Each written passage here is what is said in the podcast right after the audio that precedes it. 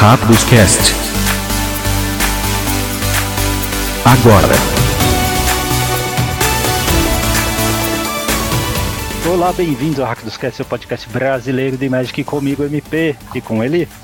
Fala MP aí, pessoal, tudo tranquilo? Beleza, mais uma semana. Ele falta pouco menos de um mês para ter Zendikar Rising no Arena, implementado e jogável e draftável, hein? e zero cartas por enquanto. Verdade. Tomara que não seja uma semana de spoiler aí pra gente. Já tô antecipando isso porque talvez Vai seja, né? É uma- tudo concentrado em duas semanas. Ainda a gente sabe mecânica da coleção ainda. É, a gente Mas- sabe que vai ter, vai ter algum que envolve terrenos, né? Mas assim, é só isso também. A gente está muito interessado em saber quais, é, quais, quais serão os ciclos de terrenos, né? Que já que Shocklands vão cair, né? Peraí, você está falando em terrenos? Então você está dando um segue pro tema do programa de hoje, é isso? Belo segue. o tema do programa de hoje é top 10 Land Ramp. Land Ramp, tá? Não é Mana Ramp, é Land Ramp. Mais detalhes lá na fase principal. Mas antes, quem quiser falar conosco é arroba no Twitter e temos também formas de apoiar. Uma delas também é assistir a live do Eli, lá dá um sub na Twitch, que é twitch.com hackdoscast, das 9 às 13, todo dia da semana. E o quiz da semana é esse, quem acertar não merece palmas, merece o Tocantins inteiro, Eli. Hum, já, Que- esse já era piada? Já? Não, não. Que, não. que expansão de Magic tem o tipo de carta fenômeno? Tipo fenômeno. Resposta lá na fase final. Tá? Isso e é aí. isso, Eli, estamos prontos para chuva de notícias? Bora lá. Tem, tem notícia, hein, galera? Notícias da semana. Artigos e tudo que você não teve tempo de ler. Fase de manutenção. Então, o senhor Marco Água Rosa soltou o artigo do ano, que é o State of Design, né, onde ele revê tudo que foi feito no, no- nesse ano. E, e a gente chama esse ano porque o americano ele conta o ano de julho até agosto, né? É, Uhum. é diferente da gente. Então, é, a temporada que ele vê de Magic é essa, todos os produtos lançados em ju- desde o julho do ano passado até julho deste ano, tá? E quais foram aí os destaques que ele falou? Ele disse que no geral o Magic vendeu muito nesse eh, tempo, né? E que o projeto Booster Fan, ou seja, o que gerou Collector Booster, Team Booster, né? E agora em indicar o Set Booster, tá? Que esse projeto foi um sucesso, tá? Obviamente porque deve ter vendido horrores, né? Aquelas caixinhas de Collector Booster ali Uhum. com é, as cartinhas né, especiais venderam pra cacete mesmo. Sim. É, E, e- e várias inovações de design também ele colocou, né? Como, É, como algo que, que aconteceu, né? Pra, pra bom e pra ruim, a gente teve bastante inovações, né? É, e é bom, né, quando tu lê um artigo desse, dizer que, assim, às vezes o que é sucesso pra ele, né, é, é algo que vendeu muito, tá? Sim, sim. Não que seja um sucesso, por exemplo, que aí a coleção em si foi um sucesso, tá? É, ele até fala disso, né? Ele disse que teve alguns erros mais macro que ele levanta nesse último ano, por exemplo, balanceamento, tá? É, obviamente, né? Ele diz que pelo número de bans teve um problema de balanceamento nas coleções. Ele não diz o porquê, tá? Eu imagino que seja o número de produtos sendo lançados e essa, é, esse empurrão de power level proposital que eles estão dando. É, ele disse que o ano poderia ser mais mecanicamente coerente, e eu gostei disso, porque isso é o Mario de antigamente mesmo, isso é o Mario mais, mais raiz falando, tá? Ele disse que eles ainda estão se adaptando à ausência de blocos ali. Então, por causa disso, né, muitas coleções que saem não tem muito a ver com mecanicamente com as coleções anteriores. Então você acaba construindo um standard que fica uma concha de retalhos e não algo mais, sabe, coerente, mais suave, né, de, em termos de, de transições, né. Então ele diz que eles precisam planejar essas transições é, de forma mais suave, tá? É, para que fique melhor, né? Para que as, as coleções conversem, né? Que eles ainda estão se adaptando mesmo. E de fato, né? A cada três meses você pular para um plano diferente, para mecânicas diferentes, história diferente e conseguir fazer o jogo ser o mesmo, né? As coisas se conversarem é complicado, é um baita desafio. Com certeza. Eu acho que é, É, é aquela velha história de trocar o pneu do carro com o carro andando, né? Então, tipo, você tem que se adaptar às mudanças, mas você não pode fazer o, o fluxo parar de, de, de, continuar, né? Então, acho que realmente é complexo nesse sentido, né? Mas eu acho que é interessante quando, quando ele, ele faz essa avaliação, né? E, e coloca isso em palavras para dizer o que ele está achando sobre isso, né? Sim, sim. É um artigo sempre interessante de ler. Um por ano que ele lança desse, né? Então é sempre interessante. Vou deixar o link aqui para quem quiser ver. Ele disse que um outro erro macro também foi, é, na verdade, uma reflexão. Ele disse que eles precisam pensar mais nos impactos em outros formatos além do standard e do limitado, tá? Nisso ele cita, isso me preocupa ele. Aí porque o pessoal fala, ah, tá bom, vamos pensar mais em modern em legacy. Não, tá? Ele cita especificamente histórico e melhor de um no arena. É, é, engraçado, né? Porque para quem não, não, não vai ver ou não viu o artigo ainda, ele fala é, de Commander e Pioneiro é, até o melhor de um do Standard, Modern e Histórico. Isso é, é, é, é muito emblemático para ele. Eu falar... acho que colocar histórico e melhor de um do Arena, assim, na mesma, no mesmo nível de importância, né, é, de Modern e Legacy, Acho que o Legacy nem foi citado, né? Não, nem foi é, citado. Então, é, eu acho que isso aí já é meio perigoso, sabe? É para alguém que diz que eles nunca vão dobrar o design para os formatos digitais, tá? Ele sempre levantou essa bandeira, tá? E está começando a se desviar desse, dessa retórica. Isso me preocupa bastante. É, para gente que gosta desses outros formatos, né, e quer manter ele vivo, é, é interessante ele mostrar que né, que eles precisam pensar nisso, mas eu acho que é, ele, ele citar né, esses, esses é, formatos em específico pode dizer muito em relação ao que eles estão pensando é, para design né, desses formatos. É, cara, eu não vi isso como uma boa notícia, não. Mas aí ele, ele vai para as coleções, certo? Eldraine, a primeira coleção que ele analisa, né? Ele diz que o design top-down foi um sucesso, as aventuras foram muito bem recebidas também. Foi uma pegada inovadora em cartas com dois efeitos, tá? Que ele já vem tentando fazer há algum tempo. É, ou né, colocar duas cartas em uma também, se você quiser ver dessa maneira, tá? Então é, é bom, eu não sabia que tinha sido tão sucesso assim, né? É, ele disse que a complexidade foi um fator, mas que é, o sucesso foi maior, tá? Então, tudo bem. Voltamos a falar de complexidade em core, tá? É, foi um pouquinho complexo também, sim, né? Sim, ele disse que Oco, obviamente, foi um erro, tá? Ele, agora sim a gente tem é, ele falando no artigo que Oco deveria ser menos o custo para você fazer servo, tá? Uhum. Uh, e que obstinação não pegou muito bem, tá? provavelmente, na minha opinião, obstinação não colou muito com as pessoas, porque o, as outras cartas e as outras mecânicas tinham um power level muito alto. Então elas meio que roubaram a atenção, tá? Mas não que obstinação tenha alguma coisa errada, tenha algo faltando. Não mecanicamente é uma coisa que funciona. Você faz as pessoas pensarem no deck build e durante o gameplay, como é que elas vão virar a mana delas. Sim, até porque se você pensar hoje, nós temos Mono Red, Mono Green e Mono Black. São três decks monocoloridos que poderiam estar se valendo de, de obstinação e nenhuma carta é relevante para nenhum desses três decks. Exato. Exato. Então eu, eu, eu, eu não vejo assim como. É, é, que eu não sei as fontes de feedback dele, né? Se é aquela pesquisa que ele lança para cada coleção, se é as votações do Twitter, uma soma de tudo isso, tá? Mas é preciso também pensar no contexto da coleção em si, né? Numa coleção que tinha tudo aquilo, né? O ganso, o oco é, e, e, todo, todo o resto que veio, tá? É, as aventuras também, tá? Você não pode pedir também que toda mecânica é, singular chame a, atenção da mesma forma, tá? Sim, Mas, eu sim, acho que o problema é uma... não o problema acho que não foi a mecânica, e sim o que a mecânica fazia, né? No, no contexto da carta, né? Tipo, ela não pois é. adicionava é. tanto. A carta era ruim, a mecânica era boa. Eu, acho eu que não vejo é pro problema em trazer de volta, assim, é uma mecânica que te faz pensar tanto no construído como no limitado, em vários níveis do jogo, né? Como eu falei, do deck build até o gameplay. Mas vamos lá, ele falou de Teros também. Ele, ele disse que o povo curtiu voltar para Teros, dessa vez eles voltaram né, da maneira certa para o plano, que o povo curtiu a volta das sagas também. Escapatória foi uma mecânica de sucesso, na opinião dele. Legal, é. Criaturas e encantamentos com recapitular. Planinautas com recapitular. É, lógico. né? É, é, ele, aliás, que foi interativo do jogo que seria um retorno dos 15 12, né? É, e ele disse que não é fácil, obviamente. Eu, esse cara que faz esse tipo de coisa, é ele meio se dobrando a dois comando. Não que isso seja ruim, né? Mas, sim, é, por que, que as pessoas esperavam o retorno dos 15 deuses? Porque eles são lendários. Porque na primeira vez você tinha né, infinitas ideias de Commander voltado para eles, tá? Todos eles têm cara de Commander.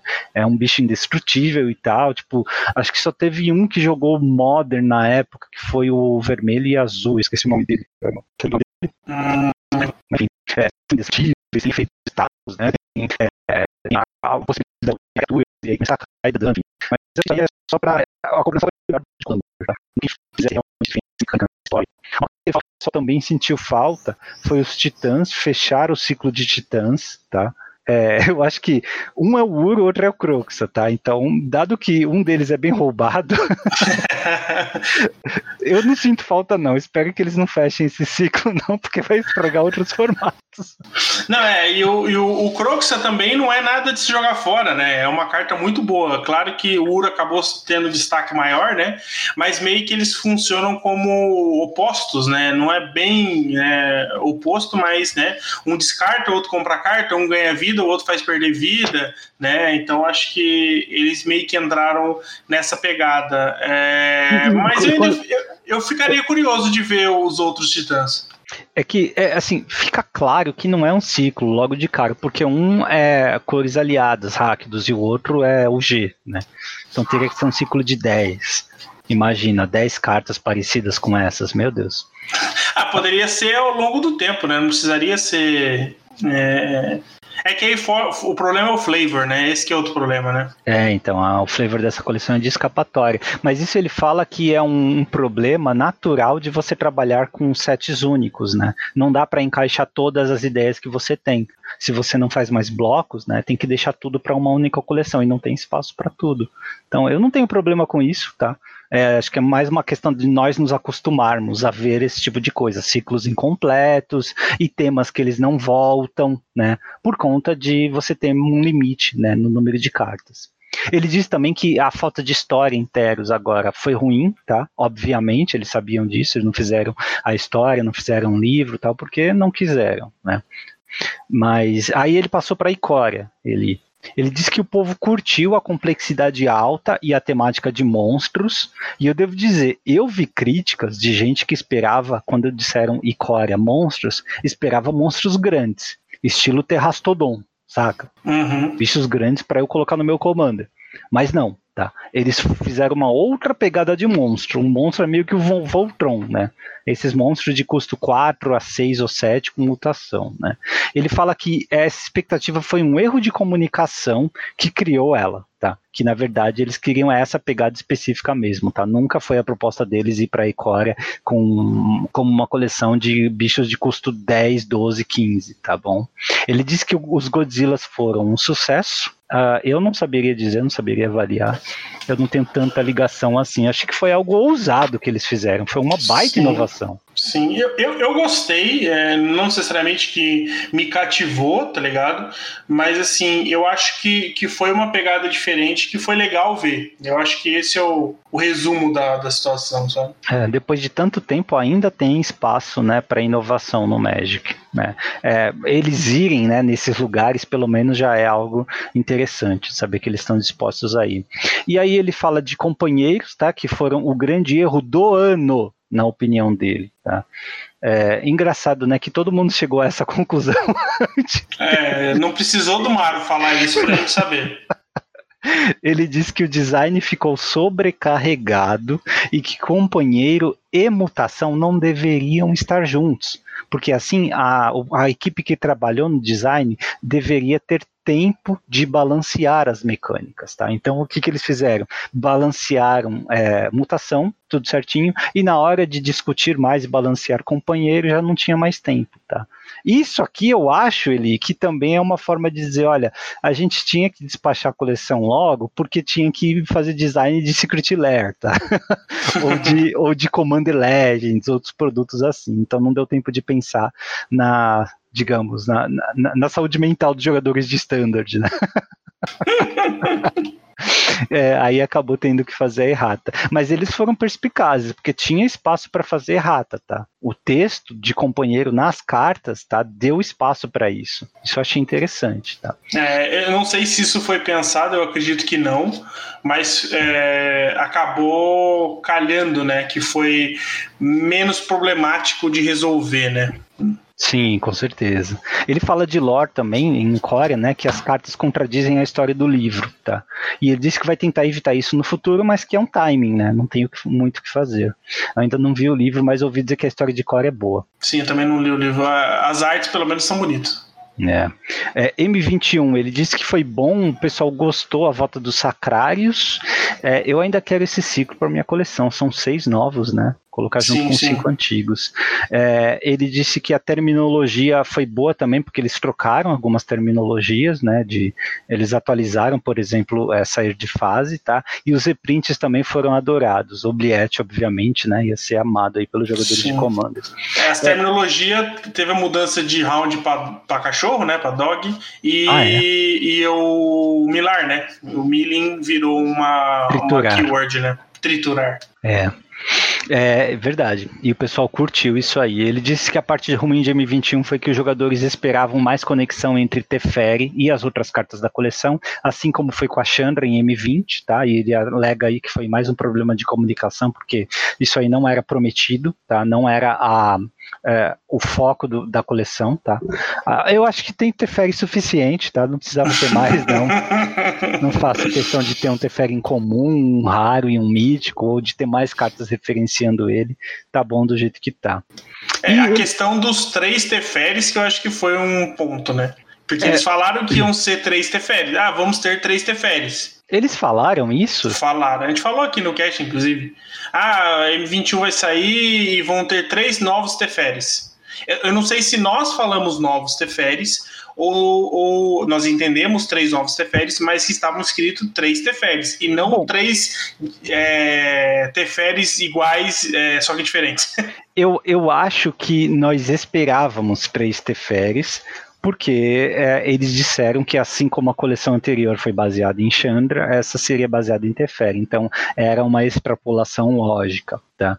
É, mas dado que a Wizards uma vez fala que um booster tem chance de vir duas míticas e depois vende o booster e diz que não tem mais, pode ser que é, eles tenham prometido mesmo três Teferes e não tenham cumprido. Tá? Ah, mas eu tenho quase certeza de ter visto, eu, agora não vou encontrar com certeza, mas de ter visto falando que iam ser três Teferes. É, mais uma coisa aí para para pensar depois. E ele fala por fim de Jumpstart ali, tipo, ele que é, Jumpstart faltaram alguns temas, não deu para fazer todos os temas que todo mundo esperava, tá? Mas ele disse que foi bom. Tá, foi uma boa experiência. Eu gostei é. mesmo, tá? Achei muito bacana o que fizeram, mas infelizmente, né, tomou aí muito dano da pandemia, né? Ele Sim. não menciona o Double Masters, espero que ele mencione na próxima temporada, né? É, eu acho e que aí sim eu quero eu quero ver se ele toca no assunto da propaganda, entre aspas, enganosa, né? Que acho que eu, agora já está provado. Eu acho que ele poderia muito bem ter falado isso agora, mas falar isso no ano que vem vai com certeza diminuir o impacto de toda a situação, né? Porque vai ter passado um ano inteiro. Ah, é, é, é, que agosto já é para uma nova temporada, né? É, então, mas tipo assim, poderia muito bem ter aproveitado a oportunidade para falar sobre isso, nem que fosse uma nota de rodapé sobre isso. Eu acho que merecia uma Sim. palavra do Maro em relação a isso, né? Nem que fosse um pedido oficial de desculpa, qualquer coisa que fosse, né? Eu acho que merecia, porque foi um problema sério, porque ele não falou só de design, ele não falou, né, disso, ele falou de produtos. É, mas enfim, eu entendo a, a divisão. Agora, do Jumpstart, eu acho que é, Jumpstart, para mim, é um sucesso desse tipo de coleção que não é de formato, né, voltado para limitado e tal, é provavelmente a melhor coleção que já saiu dessas de, de conspiracy e tal. Eu, acho, eu achei a ideia muito boa. Infelizmente, a pandemia acabou atrapalhando. Eu espero que Jumpstart tenha uma segunda chance, né, porque eu acho que esses produtos perdem a, o timing, apesar dele ser meio atemporal, né, você pode simplesmente guardar os boosters jogar quando quiser, porque eu acho que a diversão você não vai perder. Até recomendo para quem puder comprar um Jumpstart e deixar guardado até que, que possa se jogar, porque eu acho que a diversão vai ser, vai ser garantida. Seria muito legal ir num GP e ficar jogando Jumpstart Com nos certeza. paralelos o dia inteiro. Muito legal. E de preferência abrir alguns elfos míticos também, tá? Ajudaria um pouco. É, mas falando agora de coisa séria, ele, o Elba gravou um vídeo sobre o problema de Double Masters, do Booster VIP, né? Da, daquelas box toppers, de não vir duas míticas no mesmo, na mesma caixa, no mesmo booster, tá? Uh, e eu vou deixar o link aqui porque o vídeo dele é muito bom, tá? Assim como o tio Vini, ele faz ali uma linha do tempo de tudo que aconteceu. E sim, né, nós constatamos que é, tudo isso constitui propaganda enganosa, tá? Porque foi prometido uma coisa está na embalagem e depois, né, é, eles tiraram do site, inclusive a informação, tá? É, isso pro Elba mesmo que é, acompanha o Wizards há muito tempo, tá? Uh, é uma é uma decepção muito grande porque a Wizards é uma empresa que toma um maior cuidado com as palavras, tá? É, os textos importam muito no Magic, ela preza muito pela qualidade, pela definição das coisas, tá? É, você pode ver os textos de regra, os juízes sabem disso, né? Então, para uma empresa que tem esse histórico, né, é aquilo, você constrói 20, você demora 27 anos para construir uma reputação e um Double Master para destruir, né? é, porque, é, assim, agora acabou, né, para muita gente acabou aquela confiança que se tinha, né? Então tem várias assim orelhas para cima agora nesse momento, né? Inclusive suspeitas aí com produtos vindouros, tá? Preciso perguntar mesmo, né? Se, é, se, se não tem, se não teremos mais erros assim, tá? E é muito chato que também não tenha tido uma é, uma desculpa oficial, sabe? Algum tipo de, recom de, de recompensa, de, é, de, de, de, programa para uh, ajudar as pessoas que. Programa oficial, né? Para ajudar as pessoas que foram lesadas por conta dessa, dessa informação equivocada, né? E não tem mesmo, tá? É, eu acho que qualquer consumidor precisa pressionar a empresa, reclamar para poder inibir essa prática, tá? porque se isso não for feito, pode ser um sinal de que é, no futuro nós abrimos espaço né, para novas mancadas dessa, tá? Uma sugestão aí para quem comprou o produto, guardou a embalagem, nota fiscal e tudo, é processo, né? Se você se sente lesado, tá? Para quem é, não comprou, é dar feedback ali é reclamar, né, de novo, porque se a sua única forma de comunicação com a Wizards for comprar Double Masters, né, aí você vai estar tá dizendo, continue fazendo isso, tá? Eu não me importo se você errar, se você anunciar uma coisa e depois dizer que não é assim, tá? E aí você corre o risco de ser lesado novamente, tá? E uma alternativa para quem comprou surgiu no Reddit com uma pessoa que escreveu para o Wizards dizendo que se sentiu lesada, tá? Uh, e tomou um não, tomou aquela, aquela desculpa uh, uh, corporativa clássica, né? Sentimos muito por isso. E aí esse cara, é, ele eu vou deixar o link aqui para quem quiser ler toda a história, mas ele pressionou novamente, ele respondeu o e-mail da Wizards uh, pressionando, dizendo que ele queria algum tipo de uh, compensação, né? E a Wizards respondeu dizendo: olha, envie, recorte o código de barras da embalagem e envie para o nosso endereço aqui. E nós te enviaremos um booster normal de uh, Double Masters. Bom, para quem mora nos Estados Unidos deve valer a pena, tá? Mas isso é, mas aqui, eu acho que não é oficial, é específico para esse cara que reclamou. Abre precedente para esse tipo de reclamação e eu acho que é, as pessoas precisam realmente é, é, tomar alguma atitude, né? Porque eu acho que esse tipo de situação não pode acontecer numa empresa do tamanho da Wizards, né? Então acho que esse tipo de, de erro, por mais que a gente saiba que foi um erro, né? A gente já passou do ponto de imaginar que isso foi de propósito com certeza foi um erro, mas é, o problema maior que eu vejo é a sucessão de, de erros, né? Então você tem vários pequenos erros que aconteceram, né? E, e, e, esse já foi um grande, porque impacta diretamente no, no, consumidor, né? Porque ele comprou o produto achando uma coisa e tal. É. Então, eu acho que isso precisa ser passado de alguma forma para o Wizards. E eu acho que é, todos que se sentiram lesados precisam ir atrás do seu direito. Né? Eu acho que isso é, é prática, né? precisa ser feito de acordo com a lei local mas eu acho que o feedback também é muito importante para que é, a Wizards ouça né, a comunidade e, e eu digo mais, né? É, eu acho que é, só reclamar também não, não adianta, né? Eu acho que algumas coisas podem. É, é claro que a ideia é você comprou uma coisa pensando que era outra coisa, reclamação né, é, é, é o mais comum. Mas eu acho que a gente também tem que saber fazer isso, né? A gente fala muito de não reclamar e dar feedback, eu entendo que o reclamar seja o padrão, mas eu acredito que a gente também precisa primeiro ser educado, né, e respeito, eu acho que, né, acho que é a primeira coisa que tem que existir, mas eu acho que a Wizards precisa receber esse, esse retorno né, da comunidade. Isso aí. E uh, uma, uma última coisa sobre isso, né? O produto continua se mostrando uh, estranho, tá? Possivelmente mal uh, uh, desenvolvido, mal dimensionado.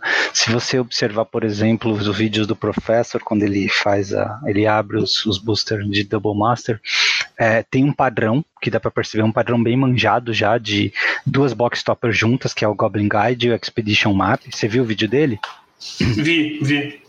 Percebeu que ele abriu duas vezes esse padrão? Uhum. Tá bem manjado isso já, tá? Essas cartas sempre vêm juntas, tá? Então tem várias pequenas coisinhas assim que você fala, poxa, é um produto premium, mas o design tá meio porco, né?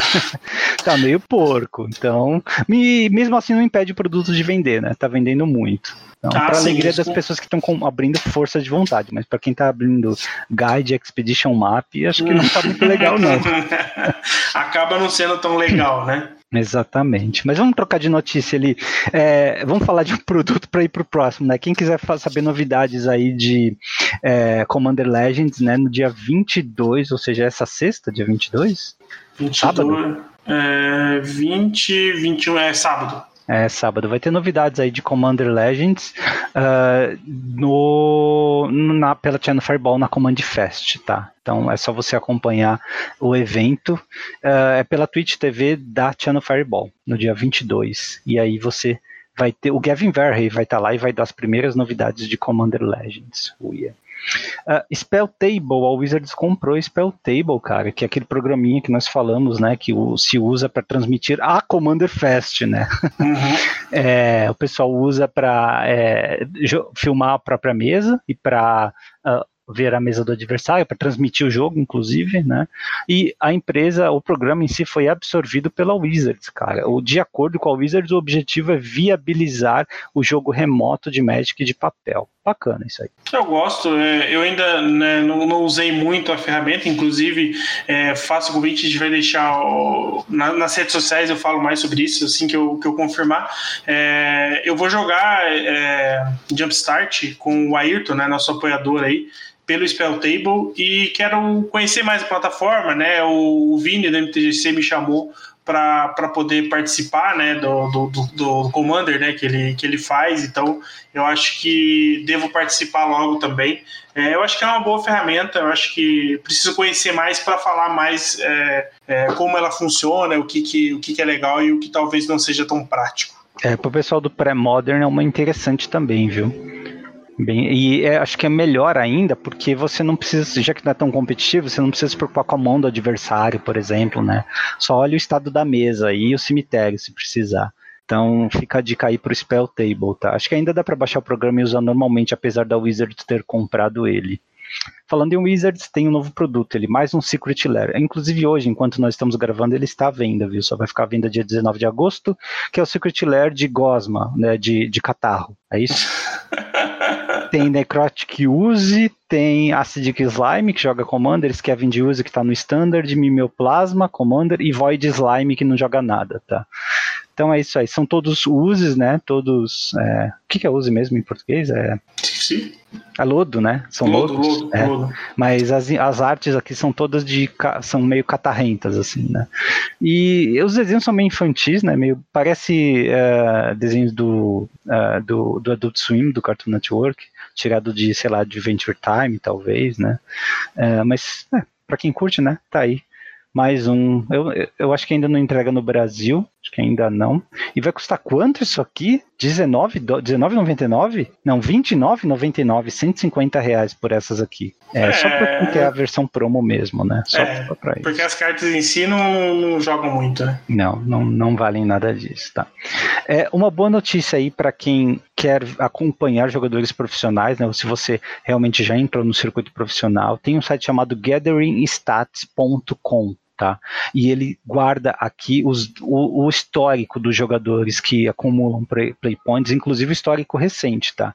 Mas ele tem todo o histórico do, deles, é, da, da carreira inteira deles, tá?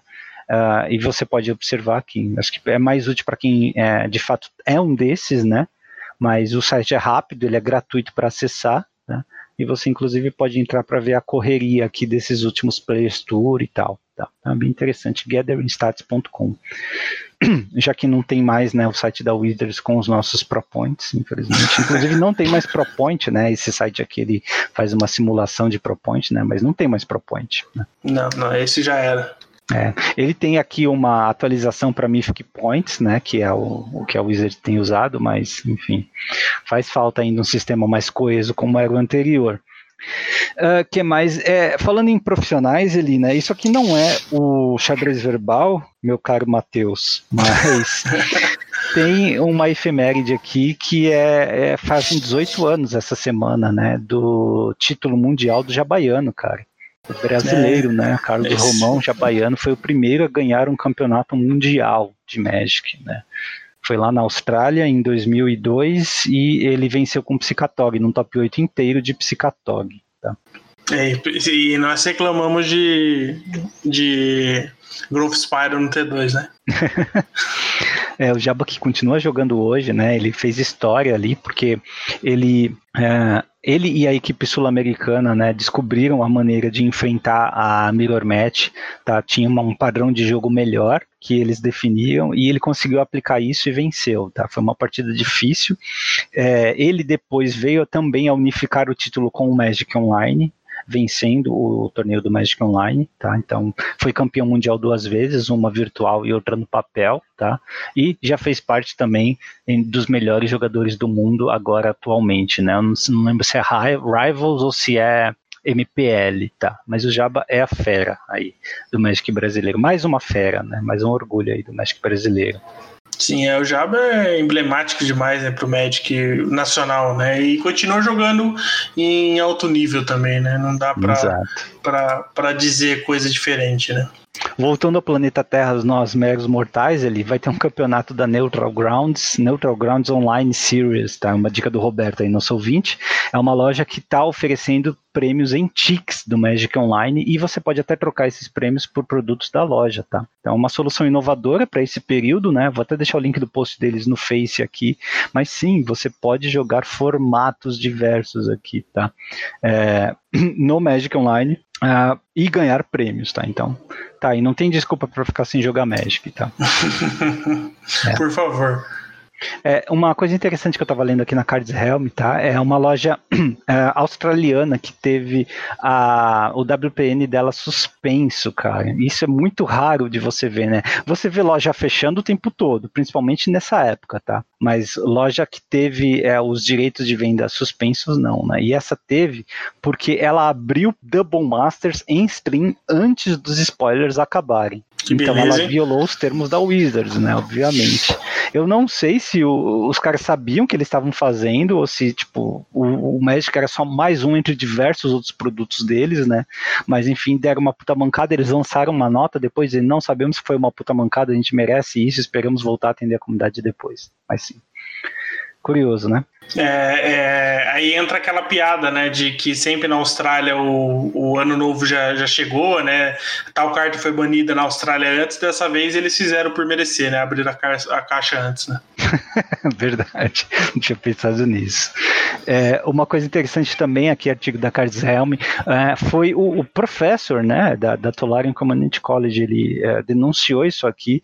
A Ultra Pro estava vendendo é, alguns playmats com imagens, uh, eu não vou dizer pervertidas, ultramente provocativas, né? Assim, perversão depende na, da cabeça de quem vê, tá? Sim, sim. Mas assim, é, é, anime provocativo e assim, são uh, menores de idade, né? São crianças. Não adianta colocar orelhinha de elfo, auréola, porra nenhuma, tá? É criança aqui, tá? Criança com olho de anime e com roupinha e, e posição bem é, provocativa, tá?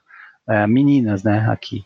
Então isso aí é, é, é demais, né, também. É, é, estranho que a Ultra Pro tenha aprovado essa merda, né. É, e, é, e, deve ter vendido pra cacete. Né? Sim, com certeza. Né? Isso que é o pior, tá? Mas eles já tiraram do site, tá?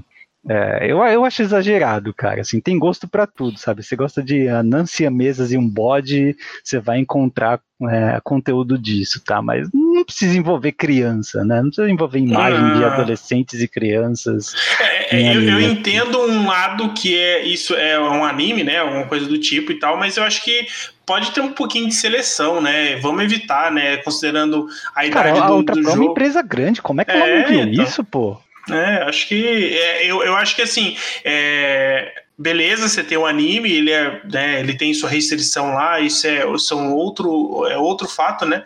Mas você não pode envolver isso num jogo que você vai ter menores de idade jogando é e etc, etc. Né? Acho que realmente a Ultra Pro que acabou pisando na bola aí, mas é, ainda bem que ela já correu atrás e já resolveu. E tomara que isso não volte a acontecer, não só com a Ultra Pro, mas com outras empresas que fazem produtos aí. Né? Assim, se você vai num GP e põe um playmatch desse na mesa, né?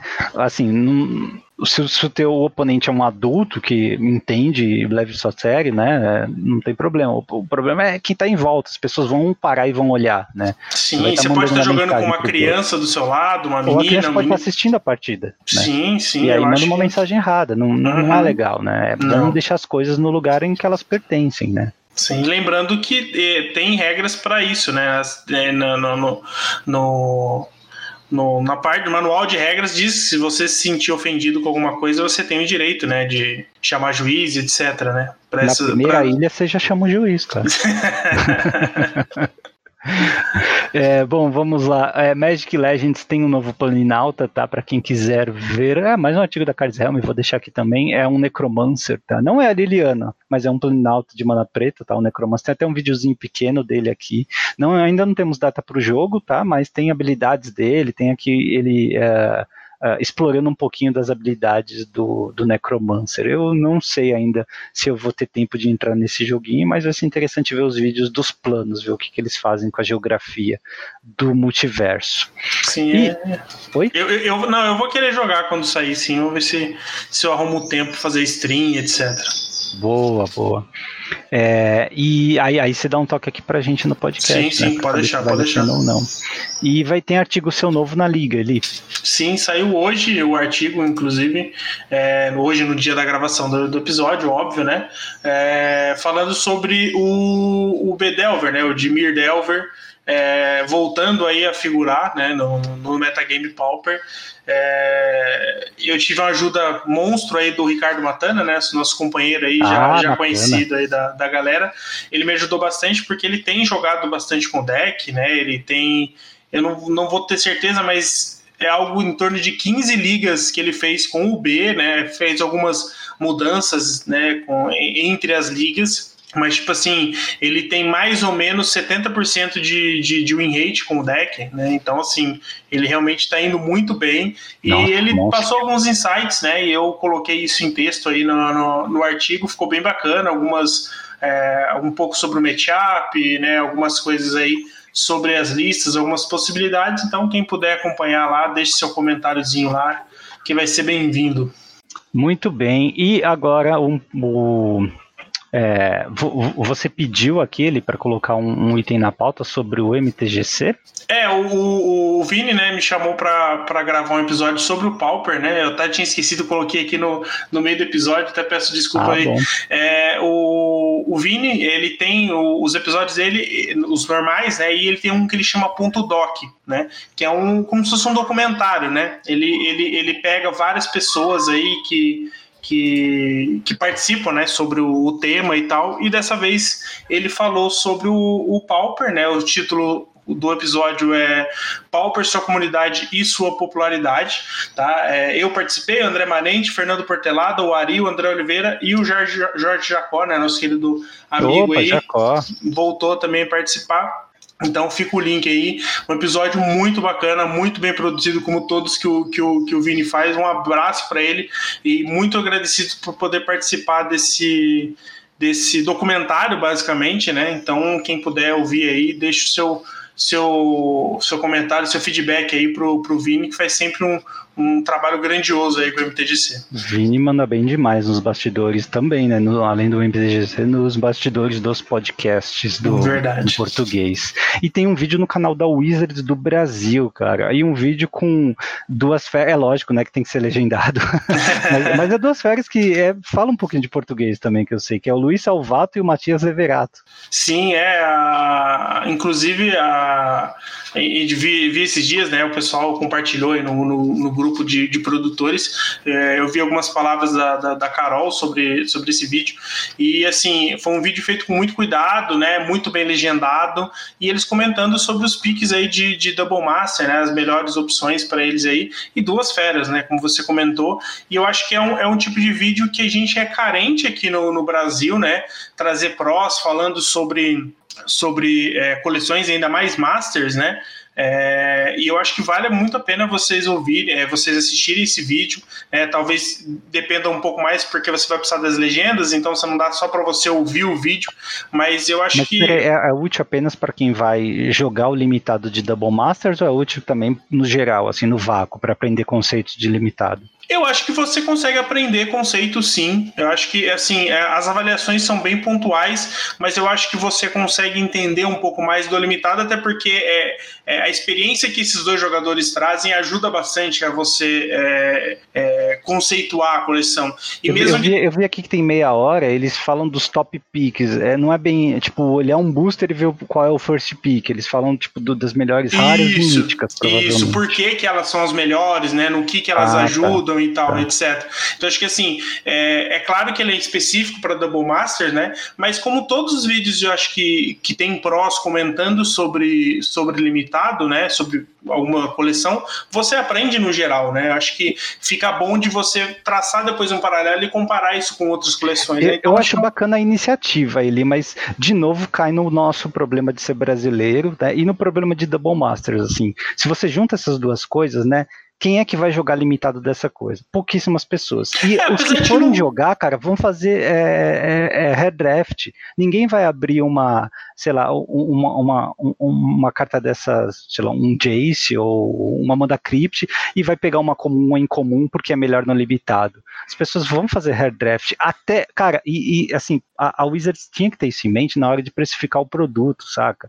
Até o próprio, como é que era o nome dele, cara? Eu esqueci, o Pro que tava na final de um GP GP em Vegas, draftando o primeiro Modern Masters, abriu o Goif Foil e pegou. Eu esqueci o nome dele. Mas o cara fez isso, depois leiloou, né? Que deu até problema no leilão, porque passou de 2 mil dólares e era lance falso e tal. Mas até o cara que tá numa final de GP em Vegas faz redraft, porque eles colocam uma coleção em que o valor tá lá em cima, né? E colocam realmente cartas que valem muito. Então, a, a, aí é que a gente entra de novo naquela discussão. É melhor você fazer uma coleção cheia de set booster, né, que é booster para você abrir, ou é melhor você construir um ambiente draftável e pegar mais leve no valor do booster, né? Porque a, às vezes as coisas não são compatíveis nem no nível profissional, né? É, como o, o, cara lá de Vegas provou. Então é, é, é, muito esquisito. Quando você ainda é brasileiro, você fala, pô, é claro que eu vou pegar a rara ou a mítica e tal. Né? É, não, acho... não, não tô dizendo que não tem valor ver, é, entender o que eles falam e refletir sobre isso, né? Mas aplicar aquilo que está sendo discutido, né? É, basicamente, cara, só em ambiente virtual, né? Só no Magic ah, Online sim, você é... draftar, porque na vida real você vai fazer redraft, tá? É, eu acho que no, no Magic Online, que inclusive eu tenho visto uma boa parcela da comunidade, assim, dos grinders que eu conheço, eles têm jogado bastante, sabe? Até mais do que eu imaginei. É, Dizem tá que bem... o formato tá bom, hein, ele? Sim, tá bem legal. É, é lógico que ele é muito voltado para artefato, né? Então ele fica um pouco meio que mais do mesmo, né? Nesse sentido, mas eu acho que tá bem, bem divertido o formato, a galera falando muito bem. Mas eu acho que, como você falou, acho que a, é, a, é, a, iniciativa da Wizards Brasil de ter feito o vídeo, né? Tomara que, que exista oportunidades para mais, né? Mas eu acho que também vale da nossa audiência, né? Se a gente quer ver mais disso e, e é, comente lá no, no, comentário, deixa lá no comentário do vídeo, né? O que poderia aparecer e tal, mas deixa seu likezinho lá, né? favorece também o trabalho da da, da, da nossa comunidade aqui, né? Do nosso representante da Wizards aqui e no outra, Brasil. Né? É, não são dois desinformados comentando, né? São sim, dois dos melhores jogadores do mundo, o Salvato e o Leverato, né? Falando desse formato limitado.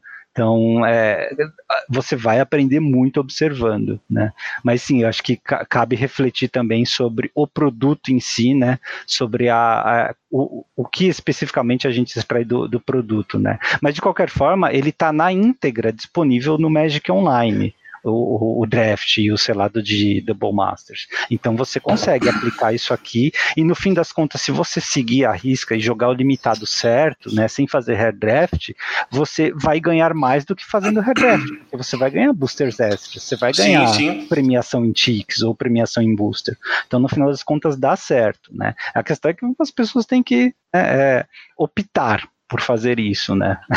Optar por né, tentar ganhar o draft em vez de ganhar a carta em si, né? É, não é muito difícil, não é muito fácil de fazer é, falando, né?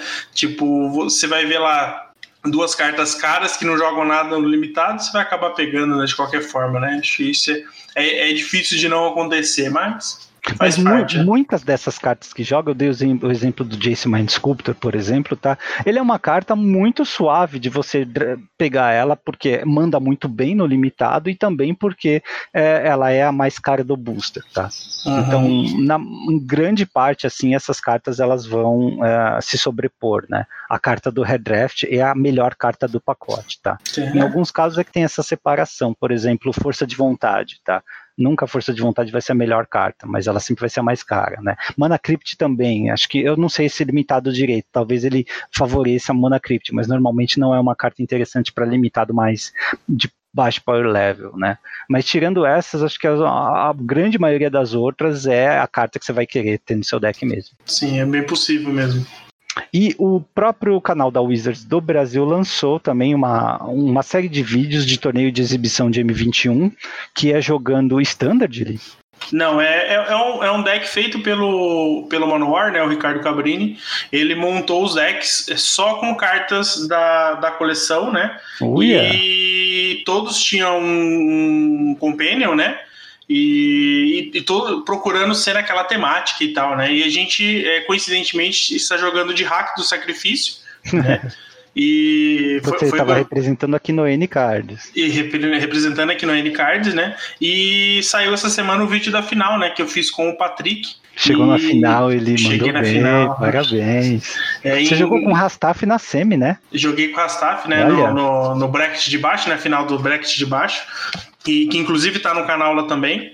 É, e aí esse, esse da final é, foi bem bacana, o, o, torneio em si foi bem bacana, foi bem Contra legal a iniciativa. A final ele Quanto o Patrick Fernandes. Cara, é, é, é, eu não lembro dele. Foi um, um tal de Patrick que fez top 8 no último.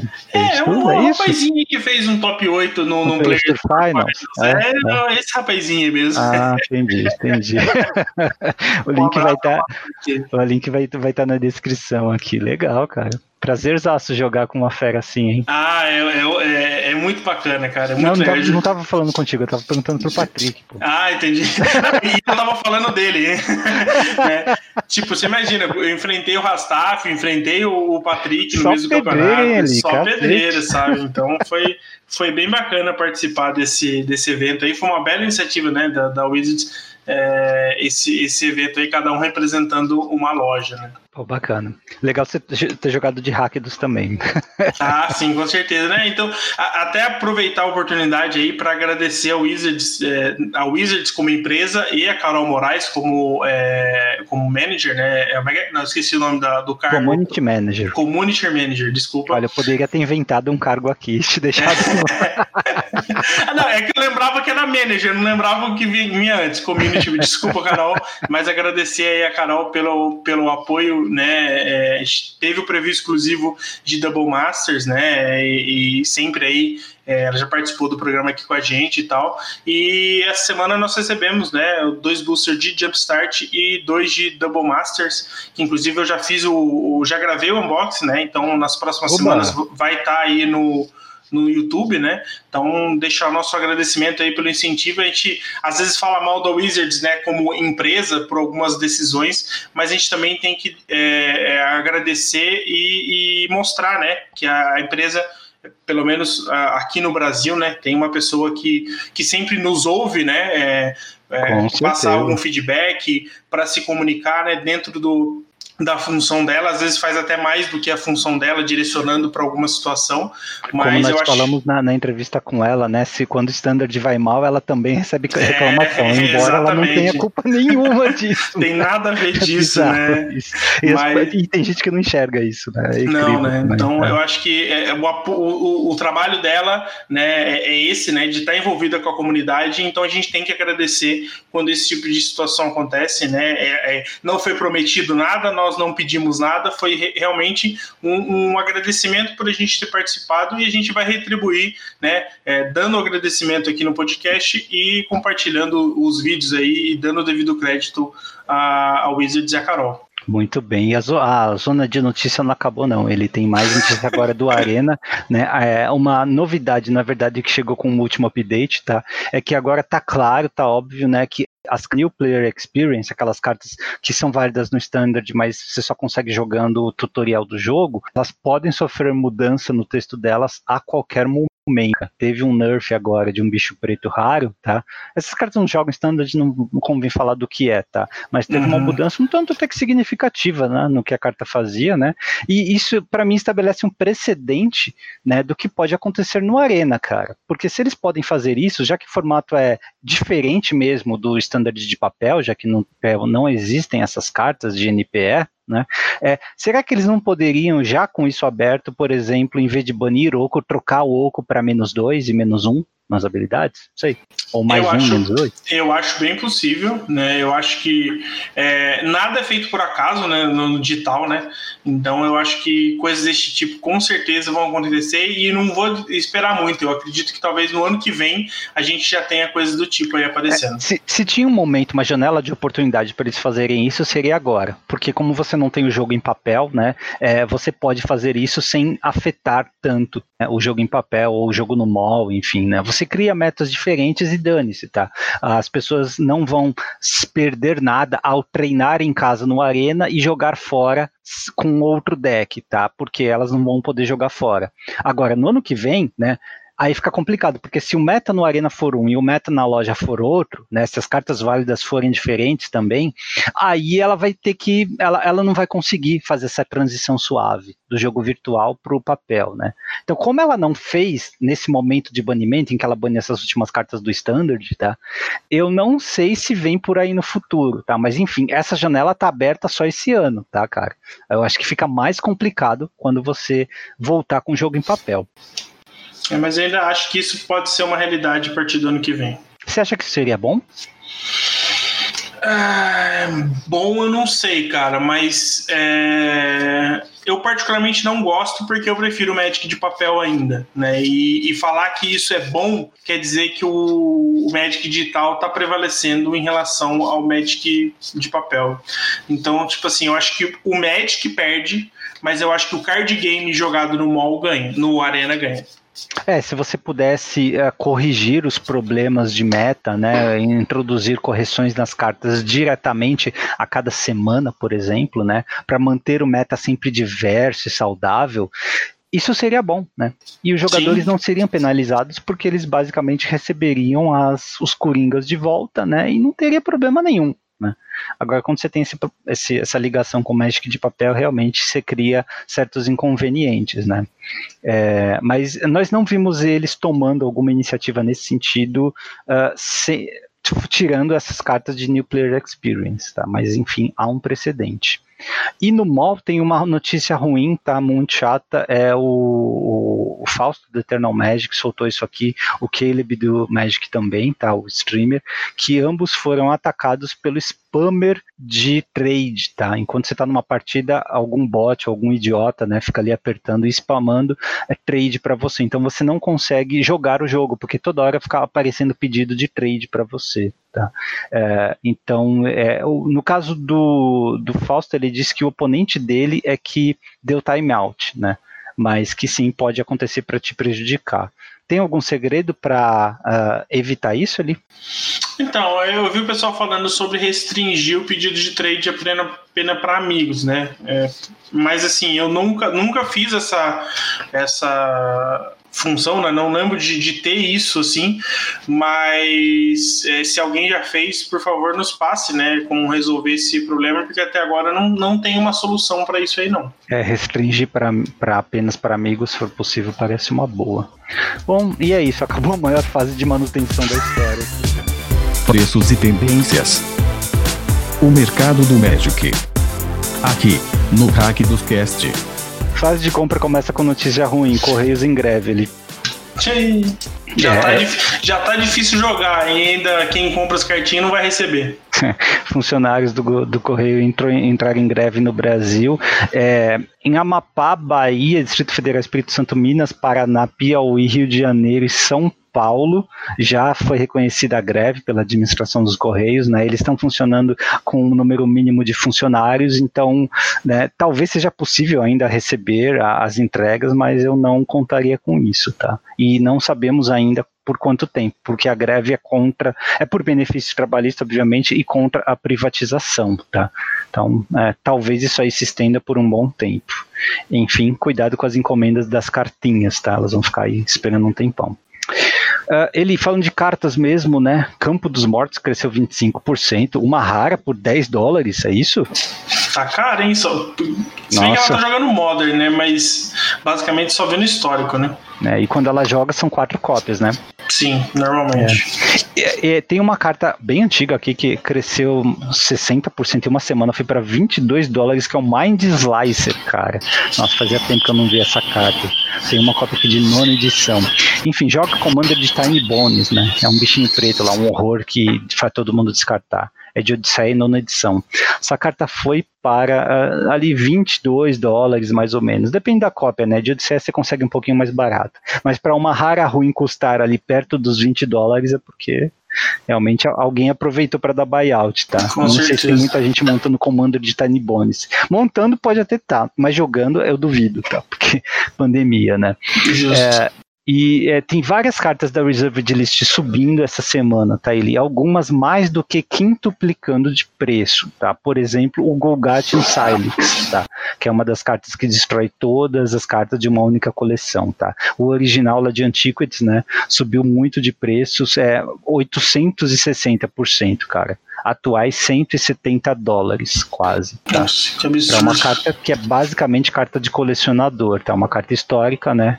É, em todos os, os é, é, sentidos, né? Uma carta histórica, mas que é só para colecionador, tá? É, várias da Reserved List, tá? Eu acho que tem gente aproveitando para dar buyout nesse período, tá?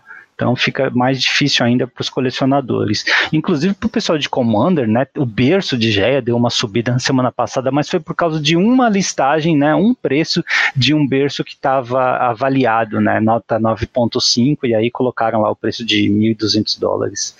Mas a, o berço em si ele não subiu tanto assim, tá? De uma semana para outra. Foi só por causa de uma única cópia que teve o preço alto.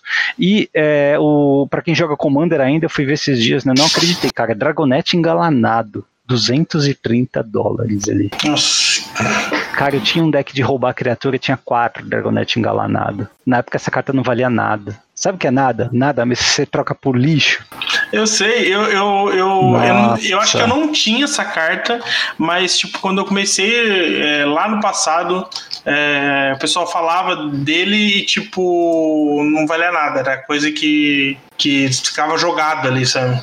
Eu tinha um deck de roubar criatura que usava essas cartinhas aí que trocam, que roubam, e repulsa, esconjurar, sabe? Ficava mandando uhum. pra mão. Então matava o meu oponente com as criaturas dele. E, cara, é, eu não entendo por que Commander puxa tantos preços assim. É só Commander que essa carta joga. E esse Commander vai uma cópia. Então, ou tá todo mundo montando deck azul com essa carta, ou tá todo mundo querendo ter essa carta na sua coleção para quando for montar um deck azul que precisa dessa carta, ter ela à sua disposição. De qualquer forma, né, é um exagero, tá? Qualquer uma das duas opções é um exagero, tá? Se não, não tem sentido ter tantos decks de Commander assim, a não ser que você empreste, assim, é, a, a, relação entre cartas paradas e cartas sendo jogadas fica muito alta. Sim, eu não sei, eu, eu, não entendo. Eu acho que eu tô ficando velho demais para isso. na época, na época eu, eu levava todas as cartas que eu tinha numa mochila e eu jogava com elas. Hoje em dia, acho que a maioria das cartas das pessoas ficam em casa. Mais ou menos por aí. Olhando Double Masters, ele é o Bliet, né? É, agora a gente começa a ver o efeito né, dessas cartas sendo abertas, das caixas, dos Collector Boosters sendo abertos e da redução do preço das cópias, não só de Double Masters, né, mas de todas as cópias dessas cartas, tá? O Bliet, por exemplo, já caiu, né? Tá 35 reais aqui no Brasil. É, ainda espero que baixe um pouquinho mais. Ah, tem que baixar, hein? Tá, tá meio salgado ainda. É... Você Pô, falou se, tá, se, tá se 25 dólares? 20, é, 25 dólares lá fora em média. Mas se abriu tanto Double Master, se vendeu tanto, né? Vai ter que baixar, porque tem muito mais cópia aí. E é uma incomum. Sim, sim. É, eu ainda acho que deva baixar um pouco. É que, tipo assim, Double Masters é, é recente né, nas lojas, então, assim, é, tende a ter alguns preços é, inflados ainda, né? É, até porque, por exemplo, a loja mais barata tá 35 e a loja mais cara tá, tá 50. Né? Eu ainda acho que, essa, que vai, vai, vai diminuir um pouco. Eu, eu acredito que o mínimo que essa carta vai chegar seja uns 25 reais. Eu acho difícil ela cair menos que isso. Gostaria que ela caísse para uns 15, é igual eu falei quando, quando a gente falou de Double Masters. Mas, assim, considerando o cenário hoje é, e a situação de, de talvez as lojas terem comprado menos Double Masters por causa da pandemia e etc., talvez pela questão da oferta ela não chegue no valor é, tão baixo quanto ela deveria no momento. Poxa, mas tem outras cartas que já estão tendo defeito também, cara. É Imperial Recruiter, por exemplo, para quem joga Commander e Legacy, 130 reais ali nas lojas da liga. Tá Sim. bom, hein? É, mas... e, é, e, é, engraçado que Imperial Recruiter, quando saiu do Double Masters, ele tava, é, foi, tava com preço estimado de 80, 80 e poucos reais, 90 reais, e ele já subiu, né? Com, mesmo com a coleção sendo lançada, o que eu achei incrível isso aí, mas é, já diminuiu bem, né? É, demanda, né? É, Mana Crypt é caro, mas você só vai comprar uma vez, porque joga Commander, né? Mana Crypt tá 380 reais, tá? Mas é uma vez só que você vai comprar para pôr no seu Commander, então tá bom. Sim, Dublin sim. Season, que é mais um reprinting da Double Master, 120 reais. Que é uma é, baita carta para Commander também, né? Sim, sim, sim. Ah, e aqui nós chegamos num ponto, né? É força de vontade 330 reais. Uma cópia, tá? Não é o 7. Uhum. E a Force of Negation superou força de vontade ali. Na liga, é. 350 reais. Isso aí tem que bater palma para o nosso querido host, que disse que Force of Negation era muito mais forte do que a gente avaliou lá quando avaliamos a, a, a mágica. Tá bom, se você tá dizendo, eu não lembro. Eu lembro. Eu lembro de você ter falado que Force of Negation não era igual Force, é, Force of Will, mas provavelmente jogaria tanto quanto e que o preço seria muito parecido. É, e infelizmente, né, não tivemos reprint quando teve a oportunidade, tá? Apesar de parecer cedo, deveria ter reprint de Force of Negation em é, Mystery Booster ou agora em Double Masters, tá? Talvez tenha em Commander Legends, tá? Não é o tipo de carta que vai ser lançada em Standard. Tem 100 Com certeza não. de reprint, tá? Infelizmente, 350 reais, mais caro do que Force of Will, Tá. É, Cyclonic Rift, 70 reais, ótimo, ótimo preço para quem joga Commander, carta super necessária, e para quem joga qualquer formato, né, do pioneiro até o vintage, tá? Tough Seas, aproveite menos de 100 reais, cara, 90 reais, preço mais barato da liga, você consegue. Que doído, cara. É, o, o set, né? Você vai ter que comprar um set, então lógico que vai gastar 360 pau. Mas, né, é uma baita carta. Ele não, dificilmente vai sair alguma coisa que você tenha que tirar top e fazer um upgrade, sabe? Se sair, eu, eu paro de jogar, não, não dá. Não, né? se, se sair, quebra o formato. Não tem quebra, como. É, quebra qualquer formato, é verdade, verdade. Porque, tipo, mais forte que Seize no Pioneer é, vai ser OP. Então, não tem como. Bom, nunca diga nunca, né? Ah, não, nunca diga nunca. Considerando o nosso T2, não, nunca diga nunca. no mundo de ocos, né? É. Nunca diga nunca. É, mas é isso, lembrete aí que Zendikar Rising sai no Arena e no Magic Online dia 17 de setembro, tá? Spoilers começam logo mais. Decks de destaque. Agora, na fase de combate. Ele, você tem jogado histórico na stream? Sim, bastante. O que você acha, cara? Eu tô te perguntando isso porque nós temos agora dados sólidos do maior torneio de histórico antes do Mythic Invitational, tá? Que vai ser lá pelo dia 10, né? Uh, que vai ser histórico, inclusive. Esse torneio foi o Ruglandia Open, né? É, do histórico, tá? Promovido pelo canal do Jeff Hugland. E, assim, tem muito muita diversidade no formato. Ele parece estar legal e divertido, né? É lógico que as cartas como Tutsies, né, entraram com não pé na porta, né, com tudo, né? Assim, entraram sem porta, né? Entraram com tudo no formato, né? São staples aí dos decks, mas ele está relativamente uh, é, diverso de acordo com esse top 8 aqui. Mas antes de falar dele, me diz o que você está achando do histórico. Cara, depois do de, de Amonkhet, né? Depois que as cartas de Amonkhet começaram a valer no histórico, eu joguei um pouco menos, né? É, nós jogamos na segunda-feira, ou foi ontem, Uh, agora eu não lembro, acho que foi ontem que a gente jogou na, na, na, na live. Nós só apanhamos do, no histórico, porque tipo, eu tenho jogado bastante de Bantioco, de Bantioco, ó, de Banti é, Golos. E assim, é, o formato. É, nós só enfrentamos decks agro, tá ligado? Ou decks agro, ou decks é, de sacrifício, é, sabe, com bola citadela, é, citadela de bolas. Muitas, muitos, muito Totsis, vários decks com Collected Company, tipo, ou, ou, era um ou era outro, basicamente, que a gente enfrentou, quando não eram os dois no mesmo deck, tá ligado? Então, tipo assim, é, o Company possibilita. Uma carta que tá absurda é Campo dos Mortos. Você tem apanhado muito para ele também? Não, porque normalmente eu jogo de Campo dos Mortos, né? Então. Ah, quando você falou de Bunch Golos, é esse? É, é, de, ah, de Campo dos tá. Mortos. Não, é porque eu tô olhando o top 8 aqui, tem. Eles chamaram de Sultai Lands e de Bunch Ramp, tá? Mas a ideia de ambos os decks é rampar. Ambos os decks têm 31 terrenos ali, né? Sim. E, sim. e algumas cartas são muito parecidas. Tipo, um deles tem quatro Urus e dois Oráculos de Moldaia. Hum, não é a última última vez que a gente vai ouvir falar dessas cartas um spoiler. o, o, e, eles têm é, o ramp na forma do, de explorar, de Growth Spiral. É, um deles tem o é, Hora da Promessa, que busca dois terrenos podendo ser desertos também, né? Tem Cultivar também, que é válido no formato, né? E a, ou, ou, vai matar o que? De Uro ou de Ugin também, que é uma opção, né? É, tem um Ugin, um dos, dos decks, ou de Campo dos Mortos, né? Porque tá rampando uhum. sempre. E Sim. acaba funcionando, hein? Tem Hydra de Crisis também, um dos decks.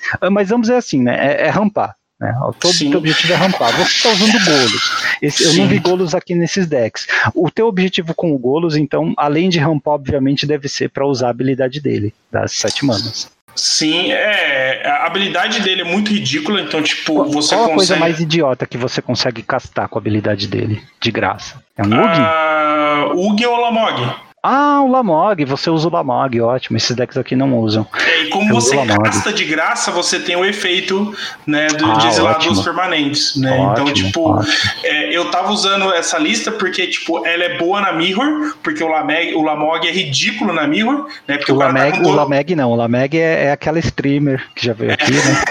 o Lameg. é.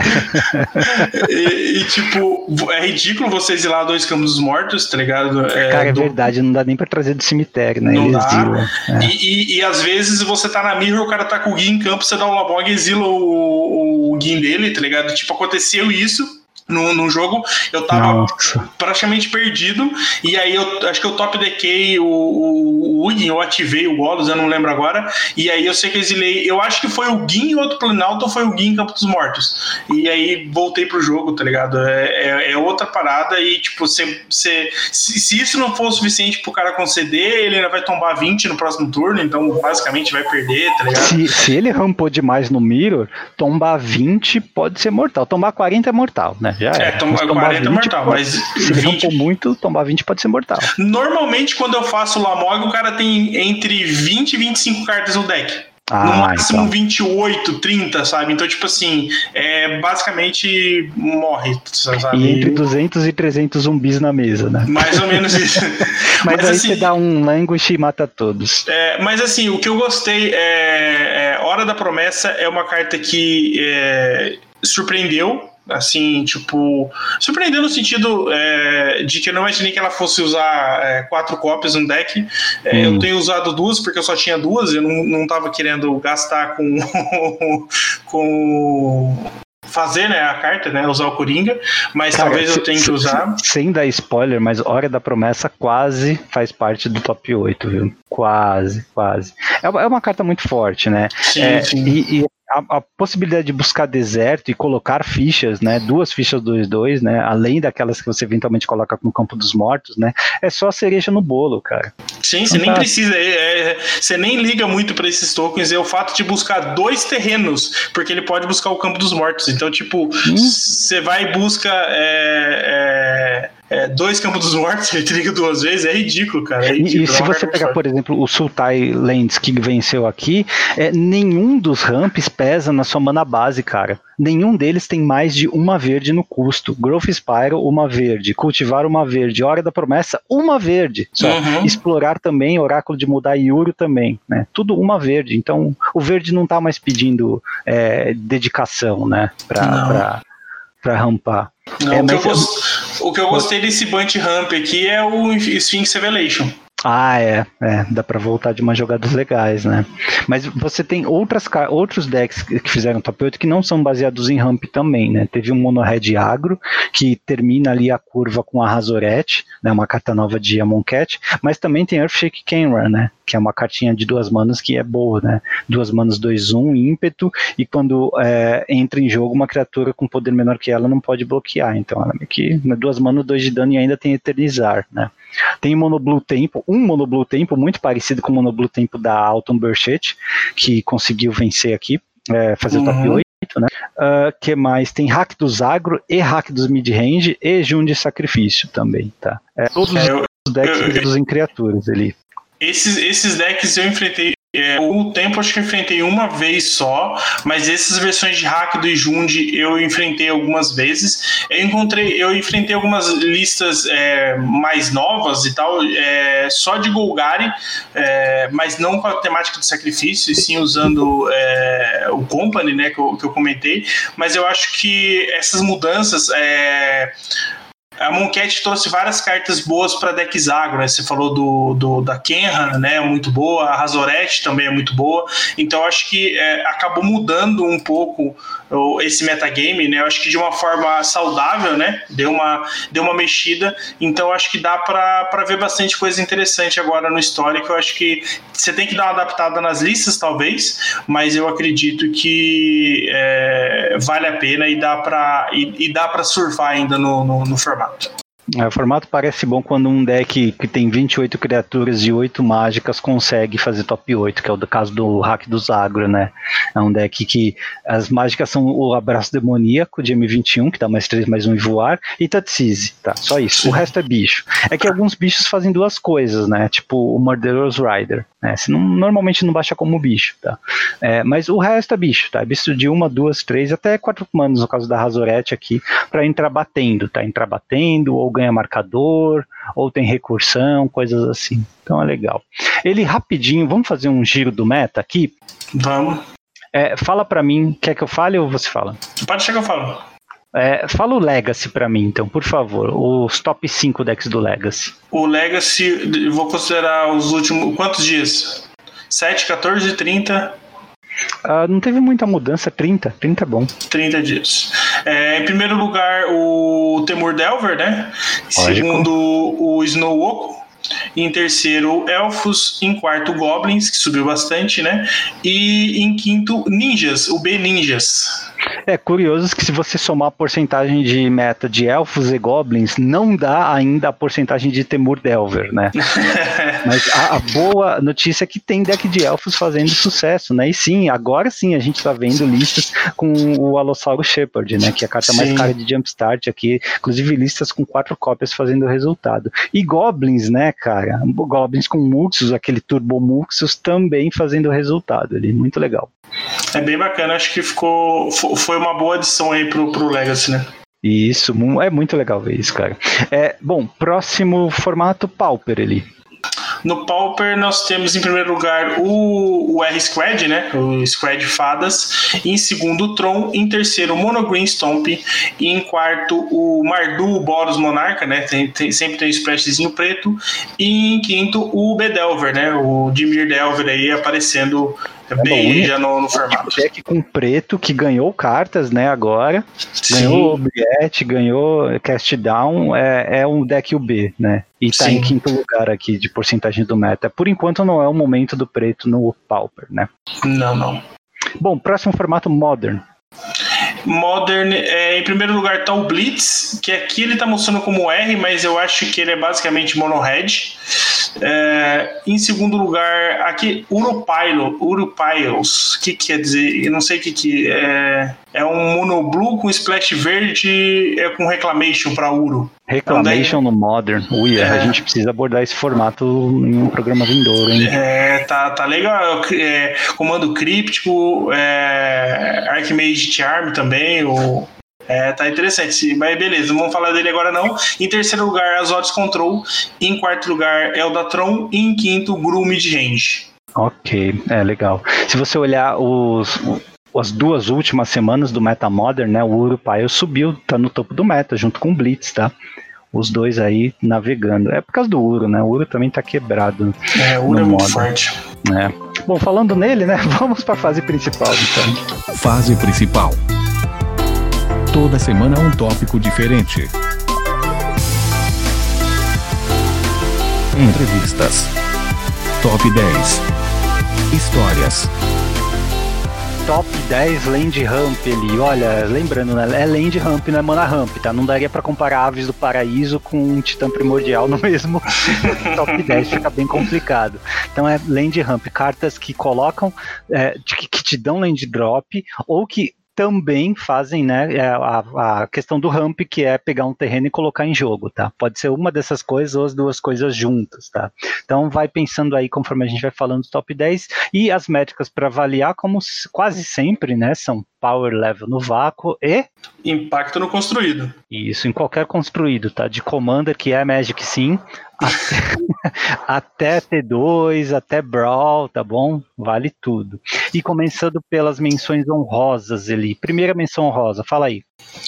É, a primeira menção honrosa é o brotamento. É um encantamento verde aí, para quem não lembra. É muito jogado em Commander, né? Sim. Toda vez que um oponente joga um terreno, você pode colocar um card de terreno da sua mão no campo de batalha. Né? Então não tem como dizer que isso não rampa, mas eu acho que o impacto dele é muito grande no Commander, né? É, e também jogou bastante no Legacy já também, Brutamento, tá? É uma carta bem antiga, na, na época em que ela foi lançada, né, o power level dela era bem alto, inclusive, pra época, por isso ela viu o jogo, e é apenas o primeiro encantamento verde de uma mana da nossa lista. Olha o spoiler. A primeira carta é Trilha de Migração, que é o melhor upgrade que nós tivemos até o momento de uma carta antiga lá de investida, de quatro manas, que é por três e uma verde, você rampa duas vezes, né? Você pega dois básicos e põe jogo virados, é, e ainda tem reciclar por duas manas. Né? Então essa flexibilidade aí é super desejada, tá? É uma carta que vai jogar muito Commander ainda, se não, até saiu uma versão melhor dela, né? Ele... Uhum. É, eu acho que o reciclar aqui faz bastante diferença né? Porque é, vou dar um exemplo, por exemplo, do histórico que eu uso essa carta e às vezes eu já gastei todos os meus terrenos básicos e ela vai ter, vai ficar inútil na minha mão, né? Ou tipo assim, eu já tenho os terrenos básicos que eu preciso na, na mesa, então é, o reciclar é muito útil nessa situação, né? Com certeza. E as últimas duas menções rosas, não deu para deixá-las de fora, tá? Uh, infelizmente, tá, tem muita menção rosa aqui, mas essas são as duas últimas e as duas têm o mesmo custo ali. Quais são? É, Growth Spyro, né? E Colin Oracle. É, pra é. Quem, o Growth Spyro tá fácil de lembrar, né? A instantânea compra a carta e põe um land da sua mão no, no, campo de batalha. E o, mas o Colin Oracle já é um pouco mais antigo. É, mas quando ele entra no campo de batalha, você revela o topo. Se for um terreno, você põe no campo de batalha. Se não, você põe na sua mão, né? É, um, é, um, é uma criatura 1 barra 1. Nós ficamos conversando bastante antes do começo da gravação, né? Onde colocar o Growth Spiral, porque o pessoal que votou, né? Os apoiadores podem votar, colocou bem alto a carta, inclusive, né? Mas nós pensamos nas métricas e uma delas é impacto no construído. Só que você tem que tentar projetar o impacto no construído ao longo da vida da carta, né? O Growth Spiral mudou o standard, né? Esse standard atual, pelo menos, a carta mudou, tá? Mas não dá para projetar um impacto uh, tão forte assim uh, durante a vida inteira da carta, né? Talvez aí ela continue jogando o que histórico, talvez pioneiro, mas perto das outras cartas que nós falaremos, ela ainda não é tão é, forte assim, né? Tão uh, ela não molda os formatos como as outras, né? E o Oráculo Enroscado é a mesma coisa, as duas fazem a mesma coisa, né, Eli? É, é, acho que é a, muito a, parecido, né? Nas duas você compra uma carta e põe um terreno na mão. A, a, questão é que uma é um bicho que você pode brincar e a outra é uma mágica instantânea que você pode segurar para jogar no final do turno. Então, se você joga com counter, uma delas é melhor, porque aí você passa de mano aberta. Se você joga com blink ou com qualquer outra interação com criatura, sei lá, é, é Collected Company, coisas assim, o Oráculo Enroscado é melhor. Né? É, Mas acho... é, é, é, que o pessoal não lembra da época também de Ravnica, tá? Mas o Oráculo Enroscado jogou demais na época, tá? Foi uma baita carta, e a gente tá falando da época de Ravnica original, ele, as criaturas não tinham power level, como, por exemplo, power level de é, é, Recife Soerguido da época, tá? É, isso aí é coisa de hoje em dia, que uma incomum pode ter isso, tá? Mas na época era bem estranho, assim, uma carta que fazia o que o Oráculo Enroscado fazia. Então, sim, a carta marcou o standard da época e merece também ser lembrada aqui, tá? Sim, eu acho que outro detalhe interessante do Groove Spiral, né, que a gente estava tentando, né, é, fazer, essa, fazer esse exercício mental de, de, de, ver o que ele vai ser daqui para frente, e a gente viu que, é, por exemplo, a minha decisão e de várias outras pessoas fica muito pelo sentimento do Growth Spiral hoje né, o impacto que ele teve hoje. Mas, por exemplo, se a gente tentar comparar ela com uma outra carta que é muito parecida, Explore, né, que é que é uma genérica, uma verde, você compra uma carta e também baixa um terreno adicional. Só que é feitiço, é, né? Só que é um feitiço. Então, assim, é, se a gente tivesse espaço para só uma das duas, qual você escolheria? Sabe? Eu acho que provavelmente a maioria das pessoas escolheria o Explore, porque você tem a necessidade apenas de uma mana colorida, que normalmente que é, o ver, que é a verde, que normalmente já é a mana é a cor que você utiliza como base em decks que precisam de ramp. Então acho que esse ponto é muito importante. Como você falou, o Grove Spiral é talvez melhor num deck que você precisa passar com manas abertas, por uma anulação ou, ou, qualquer tipo de interação de forma instantânea. Sim, então, no, geral, Spiral... no geral a carta é mais é bem melhor do que Explore, só que ela é bem mais estrita por Exato. conta do custo. Né? Então você tem que relativizar essas coisas na hora de elencar as cartas, né? Tem que fazer opções. Eu acho que o pessoal fez a opção certa, assim, lembrar de Growth, Growth Spiral, tá? É, mas não acho que seja uma é, tanto impacto no, no, construído como um power level suficiente para estar tá acima de outras cartas que vêm por aí ali. Sim, eu concordo. Eu coloquei ela na, na, na, minha lista, mas eu também não desceria, porque eu acho que individualmente eu acho que ela merece um destaque e realmente ela impactou muito. Mas quando a gente para para poder fazer uma lista final e que a gente tem que ponderar isso, né, MP? Fazer esse, esse exercício de, de é, pensar o que já teve e o que pode ter, eu acho que o Gross Pyro acaba sendo melhor encaixado na menção rosa mesmo. Isso aí. E agora, olhando para o top 10, vamos começar com o décimo lugar. Vai lá, ele. Fala você. Em décimo lugar, nós temos o Golos, o peregrino incansável. Esse, essa criatura é artefato, 5 manas, 3/5. Quando entra, você busca qualquer terreno e põe no campo de batalha. E virado, né? Virado e você tem uma ativação dele que é uma das, das melhores interações dele, né? Que você paga duas genéricas e uma mana de, de, de cada cor, exila três cards e pode hum. castar é, pelo é, de graça, né? Sem pagar seus custos de mana. Então, assim, ele é uma carta muito boa. Talvez o impacto nela no, no construído é, hoje talvez não apareça, não aparenta ser tão grande, mas como a gente estava discutindo, é, ao, ao, longo prazo, Golos é uma carta melhor do que Growth Spy ela tem maior possibilidade de jogar em outros decks, isso sem pensar em Commander e tal, mas por ser um artefato, acaba sendo é, muito mais fácil de você ter um build around nele, né? Então acho é, que é, é uma carta é, que merece aí. É que as pessoas não jogam tanto Vintage assim, né? Ou Legacy. Mas qualquer carta que entra no Vintage, no Mud, que era um deck que já estava fechado e com quatro cópias, é uma carta que merece ter nota alta no fator sim, sim. impacto no construído, tá? E não só no Mud, né? Ela aparece também em Legacy, obviamente em Commander, fora o estrago que ela já causou nos formatos mais novos, como Standard, Histórico e Pioneiro. Muitas vezes aliada a cartas como Field of the Dead, né? Mas uhum. no vácuo mesmo é uma carta ótima, até porque ela busca qualquer terreno, né? E a ativação dela é sensacional. Inclusive, quando você tem triomas e dual lands, fica muito fácil também chegar nessa ativação dela para jogar três cartas sem pagar o custo, tá? Então tá aí, é, Golos merecido aqui por 5 manas 3-5 estar no décimo lugar. Realmente, eu tenho jogado com ela bastante no histórico, é, é o deck que eu mais tenho jogado no histórico, e realmente Golos é uma carta sensacional, eu acho que é, tem, tem mais chance de a gente ver ela em outras situações aí no futuro. Muito bem, ó. Nono lugar são cartas que não poderiam estar de fora, que ainda bem que o povo lembrou, hein? É, e nós roubamos aqui, ele colocamos duas cartas, porque as duas fazem a mesma coisa, cultivar e Kodamas Reach, né? Alcance de Kodama. Por duas e uma verde é um feitiço que pega dois terrenos, né? Básicos, um em jogo e outro na mão. É, essas cartas, se a gente fizer daqui a 10 anos um, um outro top 10 desse, acho que elas vão estar aqui também, provavelmente no mesmo lugar. Né? É, é, é uma carta é simples, mas elas fazem aquilo que se espera, sabe? Elas são super eficientes por três manas. É uma mana mais do que o Ramp, do que o Rampant Growth, né? Que dá nome ao Ramp, mas acaba pegando duas cartas, né? E são terrenos básicos, porém, você pode pegar a, terça, a sua segunda e a sua terceira cores, tá? Uh, e, e, são duas cartas com nomes diferentes, ou seja, você pode usar ambas em Commander ainda. então, não preciso dizer que essa carta sempre vai aparecer em Commanders que tem acesso ao verde, né? Fixa muito bem as cores e há anos que ambas vêm aparecendo em formato construído também. Tem impacto sólido também.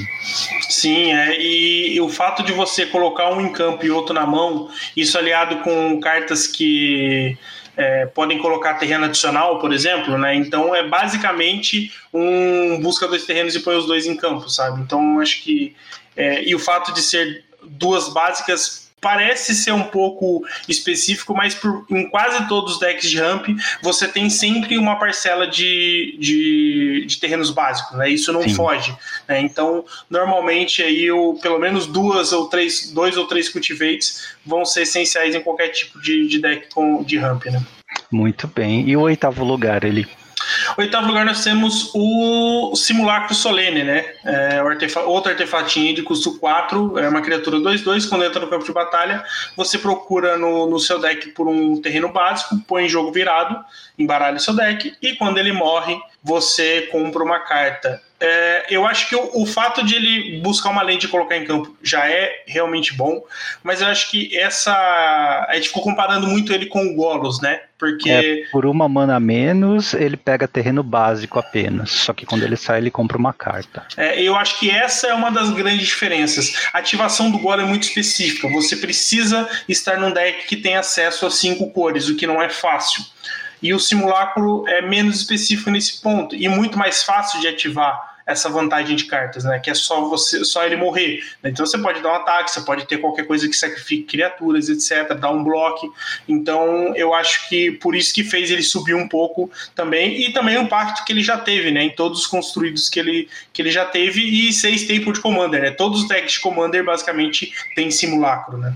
Sim, eu lembro quando saiu o Commander mesmo, né? Quando ele foi oficializado como formato em 2011, 2010, que o pessoal já jogava em 2010, né? Mas em 2011 quando foi oficializado, é, tinha duas cartas que todo deck tinha, independente das suas restrições de cores, né? Que era só o ring, se a pessoa tinha acesso, e o simulacro solene, tá? Na época, né, há nove anos atrás, você não tinha a diversidade de opções que você tem hoje.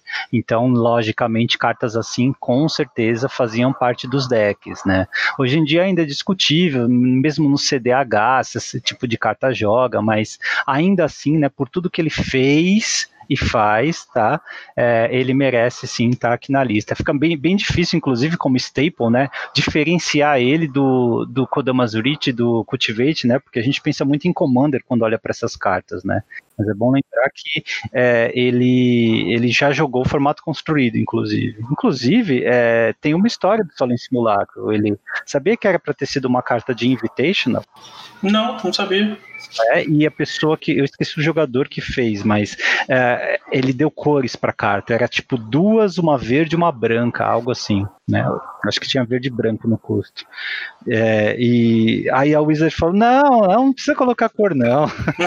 tá fraco demais se, se colocar a cor, não precisa não.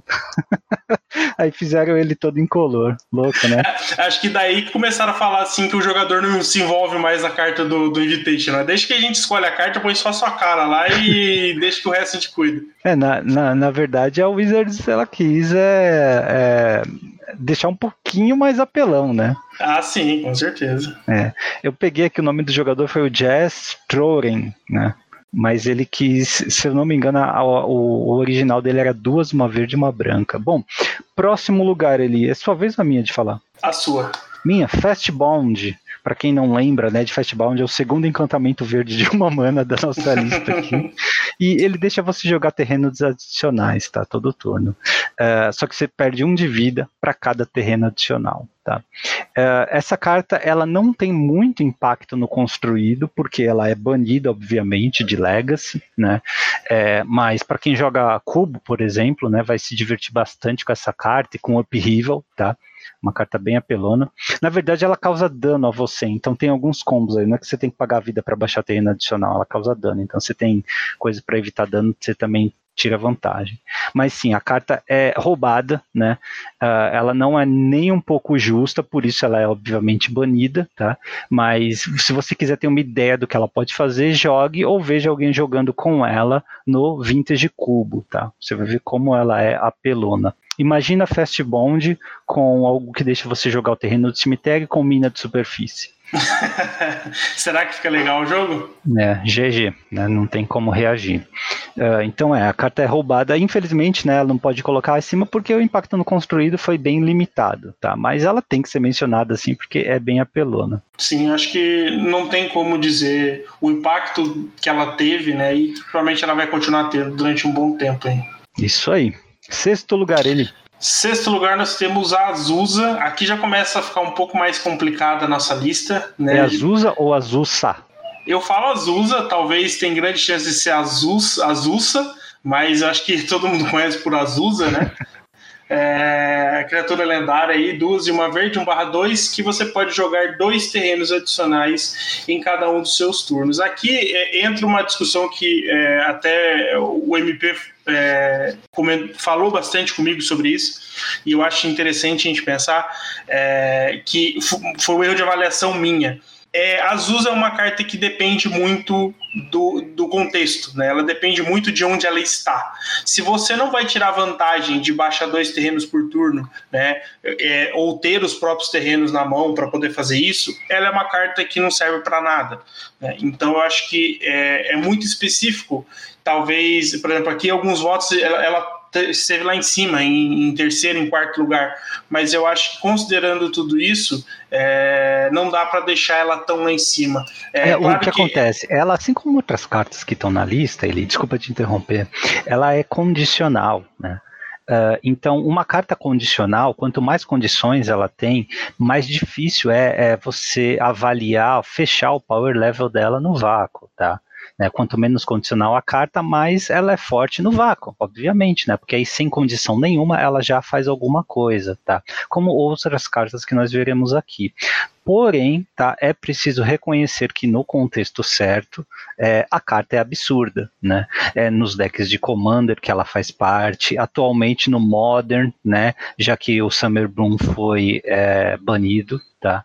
Ela ainda entrou e faz muita diferença, tá? E, é, obviamente, de vez em quando ela volta a aparecer em um formato limitado de um Master Set aí, Tá? E ela faz um efeito único, né, que nenhuma outra carta faz, é, pelo menos na forma de criatura. Acho que não tem nenhuma outra criatura que te dá dois land drops aqui. Fastbound, por exemplo, te dá infinitos land drops. Enquanto você tiver vida, você tem. Mas a Zulsa te dá é um bicho, né, que te dá land drops. Sim, sim. Portanto, ela pode ser o seu commander também. Então no, o power level fica assim, né? É condicional, mas é muito forte esse efeito, tá? Nós sabemos o quão isso é forte olhando o deck que ela joga no Modern, tá? E é, de impacto no construído tem essas considerações, principalmente acerca de Commander, tá? Que sim, é, é preciso considerar, porque ela é a máquina do deck naquele deck de Commander em que ela é o comandante. Sim, sim. Eu acho que é, é, essa questão da condição acho que é, faz toda a diferença em quando você avalia a carta em relação às outras, né? Então acho que é, por isso que ela é, acabou ficando um pouco mais abaixo do que talvez a gente vê, né, é, friamente quando a gente avalia a carta. Né? Isso aí, é, mas legal, cara. Acho que não podia faltar Azul aqui também, né? Ah, não, acho que não. É.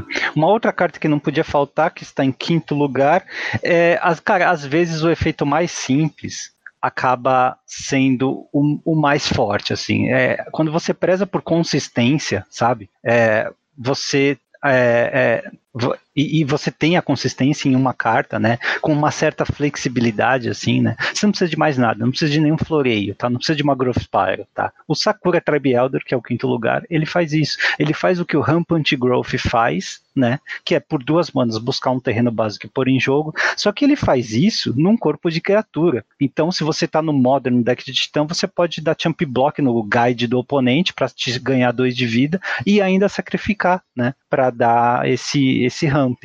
Né? Então a carta ela é super consistente, ela é desejável, ela faz aquilo que se espera nos decks, né? E ela é, eu acredito, uma versão bem melhorada do Rampant Growth, né? Porque está num corpo de bicho, você ainda pode trigar Death, Death Triggers no Commander, né? Dá para fazer uhum. umas coisas idiotas com essa carta, tá?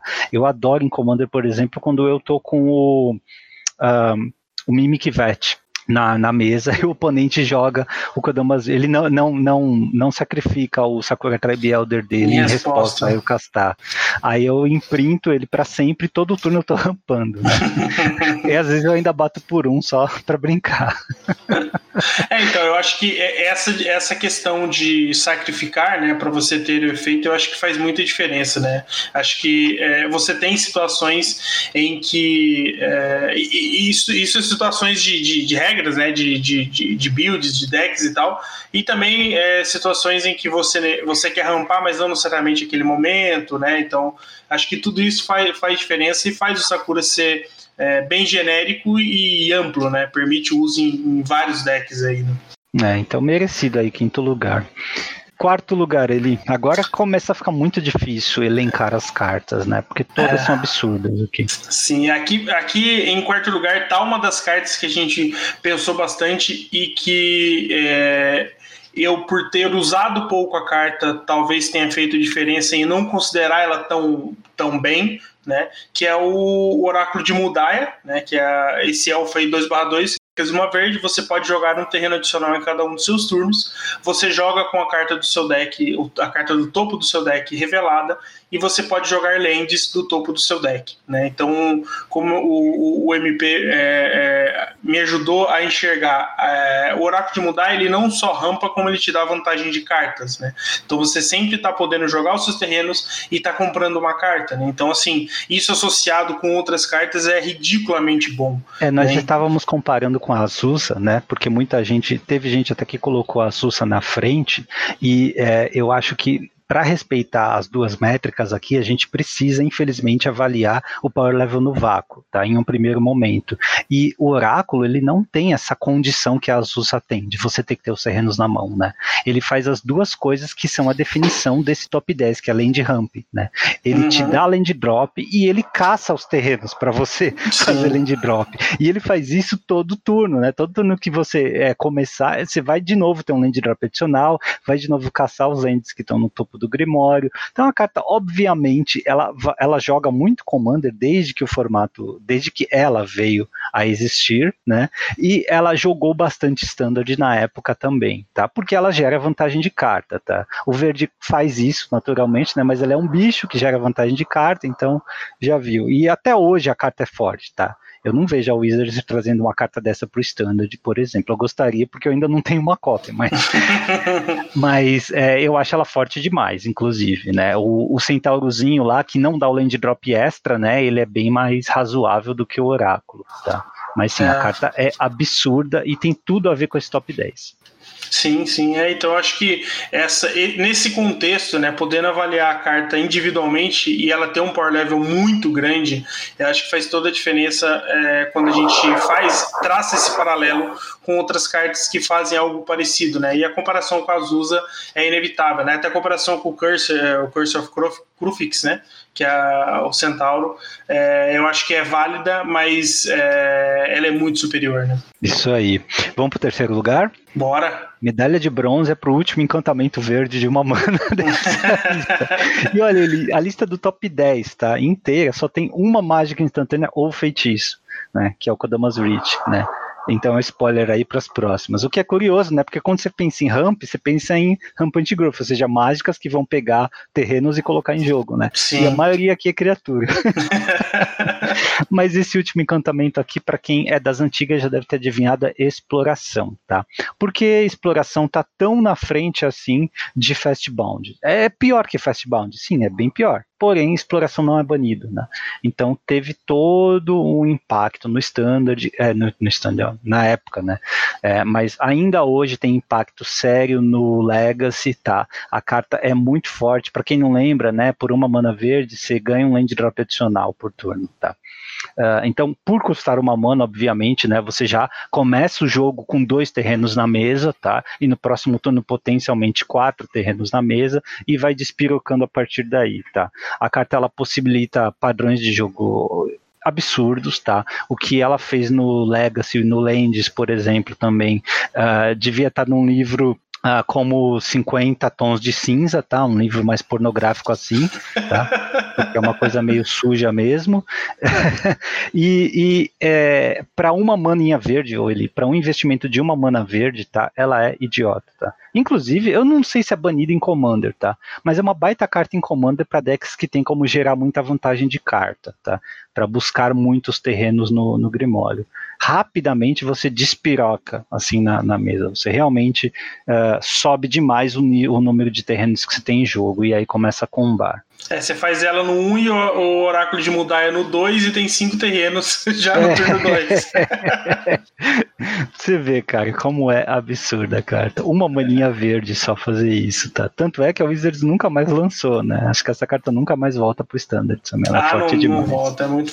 É, é ridículo, né? Mas Sim. quem sabe, né? Do Desde jeito que estão as coisas. E assim, o fato de ela ser de saga de Urza já mostra, né, que ela é um erro também. Uma coleção que quase não tem nada quebrado, né, Quase. É, é, isso é mais um erro, né, da, da, coleção. Mas é um erro feliz porque o pessoal do Legacy ainda pode usufruir da é. exploração.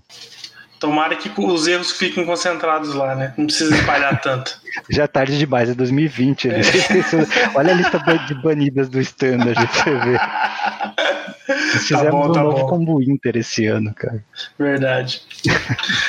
bom, segundo lugar, então, nossa medalha de prata vai para o Titã Primordial. Aí. É, mais uma criatura aí, é, quatro genéricas e duas verdes. O clássico é, né? 6 barra 6 atropelar, quando ele entra no campo de batalha ou ataca, você procura por dois terrenos, terrenos, não precisa ser terrenos básicos, e coloca o jogo virado e embaralha o seu, o seu Grimório. Ah, é ruim, ali. Se eu já tenho hum. seis manas, por que, que eu preciso buscar mais terreno? É ruim pra isso aí. Pra que eu quero mais dois, né? Pra que, é que eu quero mais dois ou mais quatro, né? eu, eu brinco, mas isso aí foi o que muita gente pensou quando ele foi spoilado lá em 2010. Mas é, cara, a carta provou ser o melhor titã, né? Ele e o, o, o titã do cemitério. São absurdos, cara são titãs idiotas. Não, é ridículo. E o fato de ser qualquer terreno no MP, de qualquer tipo de terreno, sim, isso, sim. isso faz uma diferença monstruosa, né? Valakut que o diga, né? Então, eu acho que é, eu tem uma combinação. Nos primórdios, nos primórdios, de Commander, eu sempre buscava os dois primeiros terrenos, era o Wasteland e Mina de Superfície. Eu concedia. você, já não quer, você já não quer jogar com mais ninguém, né? Quer jogar sozinha, né? É, é sacanagem. E, e, agora com o Campo dos Mortos, né? Ela ficou mais ridícula ainda, né? Então. É. É, é uma carta muito forte no geral, né? É, ela comba no Modern, né? No Commander ela é também é absurda. É um da, uma dessas criaturas que gera valor não só como quando entra, mas também quando ataca, né? Uh, então, lógico, do ciclo do, do, dos titãs. Então, lógico, né? Em termos de ramp aí, é o top que você quer, tá? Apesar de, sim, de fato é meio redundante você rampar quando você já tem acesso a seis manas, tá? Mas com, conforme o tempo passa, é uma carta que vai ficando melhor, porque os terrenos vão fazendo coisas cada vez mais diferentes, saca? Então, é uma carta sim. que vai ganhando cada vez mais é, é, é, opções, né? Conforme o tempo passa, principalmente formato eterno, né? Como é, Commander e até formato fixo, assim como Modern. Você falou aí do campo dos mortos, né? É, então, eu, eu, acho é, é, é, essa, essa questão, né, de ele só ter adição, né? Dex com ele, com ele sempre vai ter adição, sempre vão, vão sair terrenos diferentes que, que, que têm habilidades diferentes, né? Então acho que é uma carta que é, tende a ficar cada vez melhor com o passar do tempo. E, e de longe é o melhor Titã, né? Não tem jeito. É, provou-se ser o melhor. Mas, né, ainda tem o primeiro lugar, cara. E dobradinha, né? Porque primeiro lugar também é um Titã. É, na, na, verdade, tava fácil de descobrir quem é o primeiro lugar, né? Porque ele é o único, assim, que tá faltando, né? Então, fica eu, fácil eu, de ver. Eu, eu, eu para mim foi muito difícil me distanciar do impacto dele no standard, tá? Porque eu tenho argumento para colocar o Titã Primordial em primeiro lugar, por tudo que ele já fez nos formatos construídos, mas nós não resistimos, né? Muita gente não resistiu e colocou o Uro em primeiro lugar, tá? O Uro Titã da Ira da Natureza, é, ele faz o que o Growth Spiral faz no primeiro momento, tá? Por três manas. Porém, ele é um desses titãs que quando entra em jogo e quando ataca faz alguma coisa, né? E ele faz, acho que até mais do que o titã primordial, porque ele te compra uma carta e muitas vezes você vai querer ter acesso à carta, né? E além disso ele ganha vida, então no começo do jogo ele é uma jogada relevante, tá? É, e ele te rampa ao mesmo tempo, tá? Então assim, é muito difícil dizer o que ele não faz, tá? Ele faz tudo. Realmente. E fora que qualquer que seja o custo que você paga pelo Uro, ele vai ser mais barato do que o, o, o, o Titã Primordial, né? Porque ou vai custar 3 ou vai custar 4. Então, sim, e é uma carta que chegou com o pé na porta do Modern, do Pioneiro, do Legacy, e teve até deck Vintage usando o Uro. Tá? Então, eu até considero um erro essa carta, tá? Ela ainda vai ser banida em algum formato. Com certeza, eu acho que o Uro é o. Talvez. É, talvez seja o exemplo ruim do que os ramps é, fa fazem, né? Porque, tipo, ela não só rampa, né? Ela é rampa, ela é um bicho que ameaça, ela ganha vida e ele dá draw. E é curioso, é, não, é curioso dizer que ela rampa, né? Essas cartas que te dão land drop, elas não rampam, por assim dizer.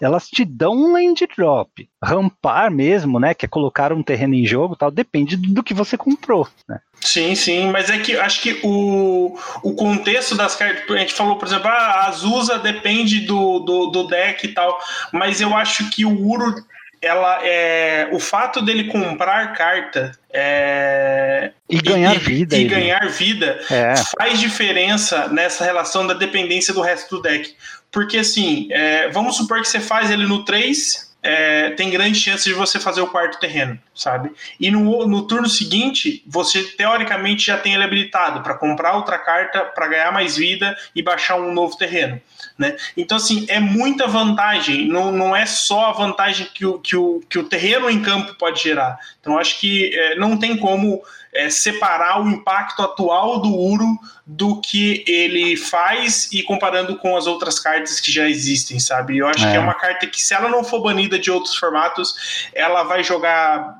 durante vários anos, né? E eu concordo com você, eu acho que ela vai ser banida em, em outros formatos. Eu ainda acredito que, que o Uro vai ser banido do T2 antes dela, dela cair. É, ela só não caiu ainda porque ela vende, né? É uma carta não, cara. Olha, eu não sei porque assim, é, a Wizards não deu sinal nenhum de que vai lançar uma coleção dedicada a terrenos, tá? É então, ah, não, peraí. Zendikar. Ah, Zendikar. ah, sentiu a ironia, né?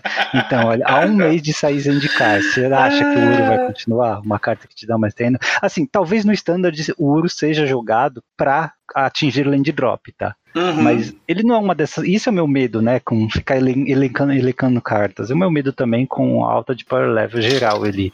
Porque as cartas não estão mais fazendo aquilo que a gente espera delas. Estão fazendo aquilo e muito mais. Uhum. Elas estão mega multitask. Ninguém joga o ouro só porque ele rampa, né? O não. pessoal tá jogando ouro porque ele é a melhor opção naquela curva. E porque ele faz milhares de outras coisas. Ah, eu preciso atingir land drop. Não é por... Você não vai colocar o ouro por causa disso vai colocar porque ele é super valor. É Sim. muito difícil correr contra o valor que ele te dá. Ele é bom no early, no late, contra control, contra agro. É, o, então, o Uro, é aquele, é, o Uro é aquela criatura assim. Ele no começo ele rampa, é, no meio ele ele cria um corpo, né? É, porque ele pode ser uma ameaça, né? Ele é um bicho 6-6, que por mais que não tenha evasão em quase todos os formatos, um bicho 6-6 é relevante. E no late game ele te coloca de volta no jogo, ele te recupera aquela vida é, para você dar aquele top deck e voltar para o jogo, encontrar aquela remoção e etc. E a recursividade dele é, ridícula, né? Porque a escapatória é, é tá aí para isso, né? Então, assim, ele é um bicho que, que ele faz de tudo um pouco e eu acho que isso impacta demais em boa parte dos, dos, dos formatos, né? Com certeza, isso é muito desejável, até porque três manas é pouco. E quatro também é pouco para ter uma 6-6 permanente na mesa, né? Mas é isso. O Uro fecha aí o top 10. Espero que o pessoal tenha gostado. Quem tiver críticas, sugestões, né, manda aí para os nossos canais, por favor. E umas curiosidades aqui sobre cartinhas de ramp ali, né? É, todas elas, obviamente, estão concentradas no verde, tá? Mas tem muitos artefatos que rampam, cara. Aqui na nossa lista, né, tem diversas outras cartas que nós não falamos tem, por exemplo, o, é, a Wayfarer's Bubble, que é o Rampant Growth em forma de artefato, que custa 3 manas, né? Então, tecnicamente, qualquer deck de qualquer cor tem acesso a Rampant Growth, pagando uma mana a mais, né? Se quiser ainda pagar 4, tem o simulacro. É, mas tem outras cores também, ele. Em todas as outras cores, exceto no azul, você encontra cartas que rampam. Por exemplo, no preto tem Corlash, para quem jogou a época de é, Caos Planar e Visão do Futuro. No vermelho tem o Guia Alpino, que é uma criatura de é, Modern Horizons, né, um bichinho que busca assim a, a sua montanha e põe em jogo. E no branco tem o Cavaleiro da Orquídea Branca, que busca planície e põe a planície em jogo se você tem. É, uh, menos terrenos que o oponente, tá? Então, é, tem a saga branca também, né? Que busca uma planície, né? Ah, mas ela põe na mão, né? É, não põe em campo direto, né? Isso, é. é para pôr em jogo mesmo, tem essas, tem essas outras aí que, que eu falei. Então, é, assim, é, não é que tá tão. Uh, não, é, não é exclusivo do verde, né? Mas é muito mais concentrado no verde, sim, tá? É, é uma das, da, das identidades quase do verde, né? Sim, sim. É, e é curioso ver também que é, Land Ramp não existe desde Alpha e Beta, tá?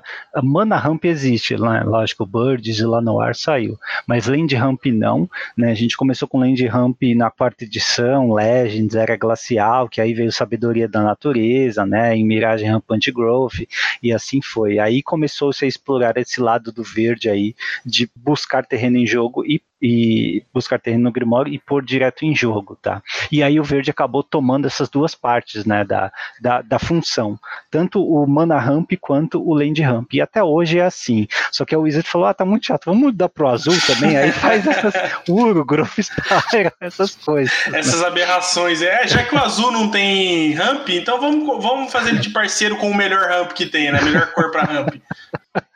Ai, engraçado, né? Tem, tem bastante carta azul num top 10 que deveria ser só verde artefato, inclusive. É verdade. Mas é, você falou, né? Agradecer as pessoas que votaram no nosso top 10. E você que estiver ouvindo que tem alguma sugestão de algum top 10, né? Algum tema, algum, qualquer coisa, né? Que você gostaria de ouvir um top 10, manda pra gente, né? Isso, no arroba RapidosCast. E se for crítica, reclamação é no arroba Elimateus. no Twitter. Vamos lá pra fase final. Bora. Fase final. Pra você que já está de saco cheio. bravo, ele terminamos a nossa saga de programa. Aí. É. Foi difícil, hein? Elencar, foi, foi, falar foi. de todas essas novidades. Isso foi só uma semana no mundo do Magic, hein? É difícil, é muita coisa para falar. É, é, final de temporada no, no, do, dos Estados Unidos, né? Então, muita, muita a, coisa. Durante a stream do Arena, você chega a comentar essas notícias, conversa com o pessoal sobre isso ou não dá tempo, fica só no jogo? Não, normalmente a gente conversa sobre alguma coisa. Hoje é, apareceu, é, estava discutindo um, um, um, combo doido que apareceu lá, ou sempre alguém comenta alguma coisa sobre tal coisa. Hoje, hoje apareceu uma, um usuário que é, ele foi para Twitch, para nossa Twitch, e ele não conhece, não conhecia Magic, nunca tinha visto falar, quer dizer, já tinha ouvido falar de Magic, mas não conhecia a Arena, não, não joga Magic, sabe? E nós conquistamos ele para jogar Magic, ele vai baixar o Arena e tal. É, foi bem bacana a conversa, o próprio pessoal do chat explicando para ele como é que funciona e tal, porque ele não conhecia nada do jogo, sabe? Então, assim, é, é, é sempre bom sua... introduzir alguém às drogas, né? É, a, a, primeira coisa que acho que foi o Raulino que falou, ele falou, é, cara, cuidado que Magic é uma droga muito pesada, uma coisa assim. ai, ai. Tem a sua reação em tempo real, por exemplo, se sai um ban, o, o, horário da tua stream, né, é o horário que sai o artigo, então dá para acompanhar sim. a reação em tempo real do ban. É, mas como sempre tem outra tradição aqui que é a frase da semana, essa vem do Charlão, uma pergunta, se a sintopeia tem 100 pés, o piolho tem 3.14 olhos? Hum. Essa tinha que ser do Charlão, né? Horrível. Deixar honra aí pra ele de fazer piada ruim. Viu? Ei, Charlão, um abraço pra você, Charlão. Eu lembro dos cinco primeiros dígitos, né? Do. É 3.14, 15 e 9. O outro não lembro, acho que é 2 depois do 9. Ah, aí você já forçou. Eu lembro que é 13, é. É, 3 14, 15, isso é certeza. É. Eu lembro que o pessoal faz, faz competição pra ver quem decora mais. Aqui na faculdade, né? Quem decora mais casas depois do PI, é verdade. O pessoal se dedica, mano. É, e a resposta do quiz, né? Qual é a coleção de Magic que tem a carta do tipo fenômeno? Essa aí é difícil, cara. Nossa, eu nem é lembrava. Só, é uma coleção, mas é um produto só. E na verdade é uma, é uma segunda versão de um produto, que é Plane Chase, tá? oito cartas do tipo fenômeno em Plane Chase, tá? Mas ninguém vai lembrar o que são, o que elas fazem, porque pouca gente jogou isso na época. Mas enfim, é um produto legal, o Wizard não explorou mais esse espaço, né? Mas enfim, uhum. para quem quiser ver lá é de Plane Chase 2012, tá? E é bem baratinho para quem quiser comprar e brincar com os fenômenos, tá? Mas sim, é um tipo de carta do Magic, tá? Vivendo e aprendendo aí, cara. Isso aí. É, e é isso, ele é, acaba o programa por aqui. Semana que vem tem mais, possivelmente com novidades de Commander Legends e já spoilers de. Ou pelo menos as mecânicas, talvez, de. de né? É? é possível. Lembrando aí que a gente tá na, na, na Twitch aí, de segunda a sexta, das 9 às 13. É, tem uma notícia importante: nós alcançamos aí os 500 seguidores, né? A marca dos 500 seguidores. Opa, Já você tá... vai fazer live de 12 horas agora? Então, então tem uma live Nossa. de 12 horas pendente aí para fazer. Então, se alguém tiver alguma ideia, algumas já apareceram. É das que mais eh, a galera gostou foi de fazer Chandalar, jogar Chandalar na live. Então é possível que eu faça isso. É, algumas pessoas já, já sugeriram de jogar outros formatos, então talvez a gente tente jogar é, Vintage, Legacy, algumas coisas aí com, com, com o MOL também. Então se você tiver alguma ideia, alguma dica aí, algum jogo pra gente jogar e tal, a ideia é, é se focar no Magic, né? É, acho que dá, dá pra jogar fato vai passar as 12 horas e não vai, a gente não vai nem perceber. Mas se tiver alguma outra ideia, pode mandar o, pra gente aí no, no, no Twitter, no, no, Facebook, por e-mail e tal. Entre em contato com a gente aí. Parabéns pela conquista. Eu sei que você está se dedicando todos os dias de manhã ali, jogando, oferecendo conteúdo, interagindo com o chat, né? São quatro horas de stream por dia, todo dia da semana, e o pessoal está gostando. Foi do zero até 500 né, é, então, bastante parabéns, gente cara. aí. Nossa média tem aumentado bastante, né?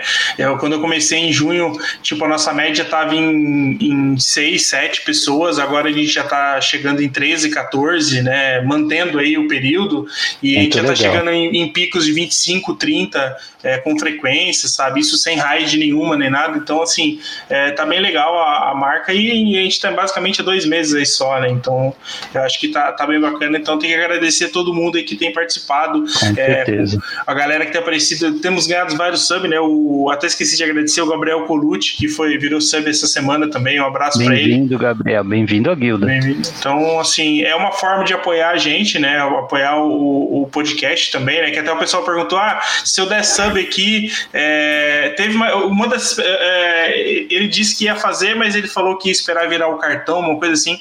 Ele falou assim: ah, se eu der sub aqui na Twitch, eu tô ajudando o podcast. Sim, você tá ajudando certeza. o podcast. Com certeza vai ser revertido para a produção de conteúdo, né? Então, com certeza você vai estar tá ajudando também, né? Então, fique à vontade para ajudar nas diversas plataformas. Né? Daria para perceber esse programa já se eu tivesse, se eu conseguisse descobrir como fazer esse microfone novo funcionar aqui, que já era para sair aqui o microfone novo. Mas olha, eu gostei da ideia do chandalar. Se não dá pra fazer chandalar, faz chandaqui também, tá? Não tem, é, hum, tem que acabar assim o programa, né? Vamos acabar, não tem jeito. Passou de duas horas ali. Tchau pra todo mundo, até semana que vem. Valeu, galera. Boa, boa semana pra vocês e semana que vem estamos de volta. Abraço.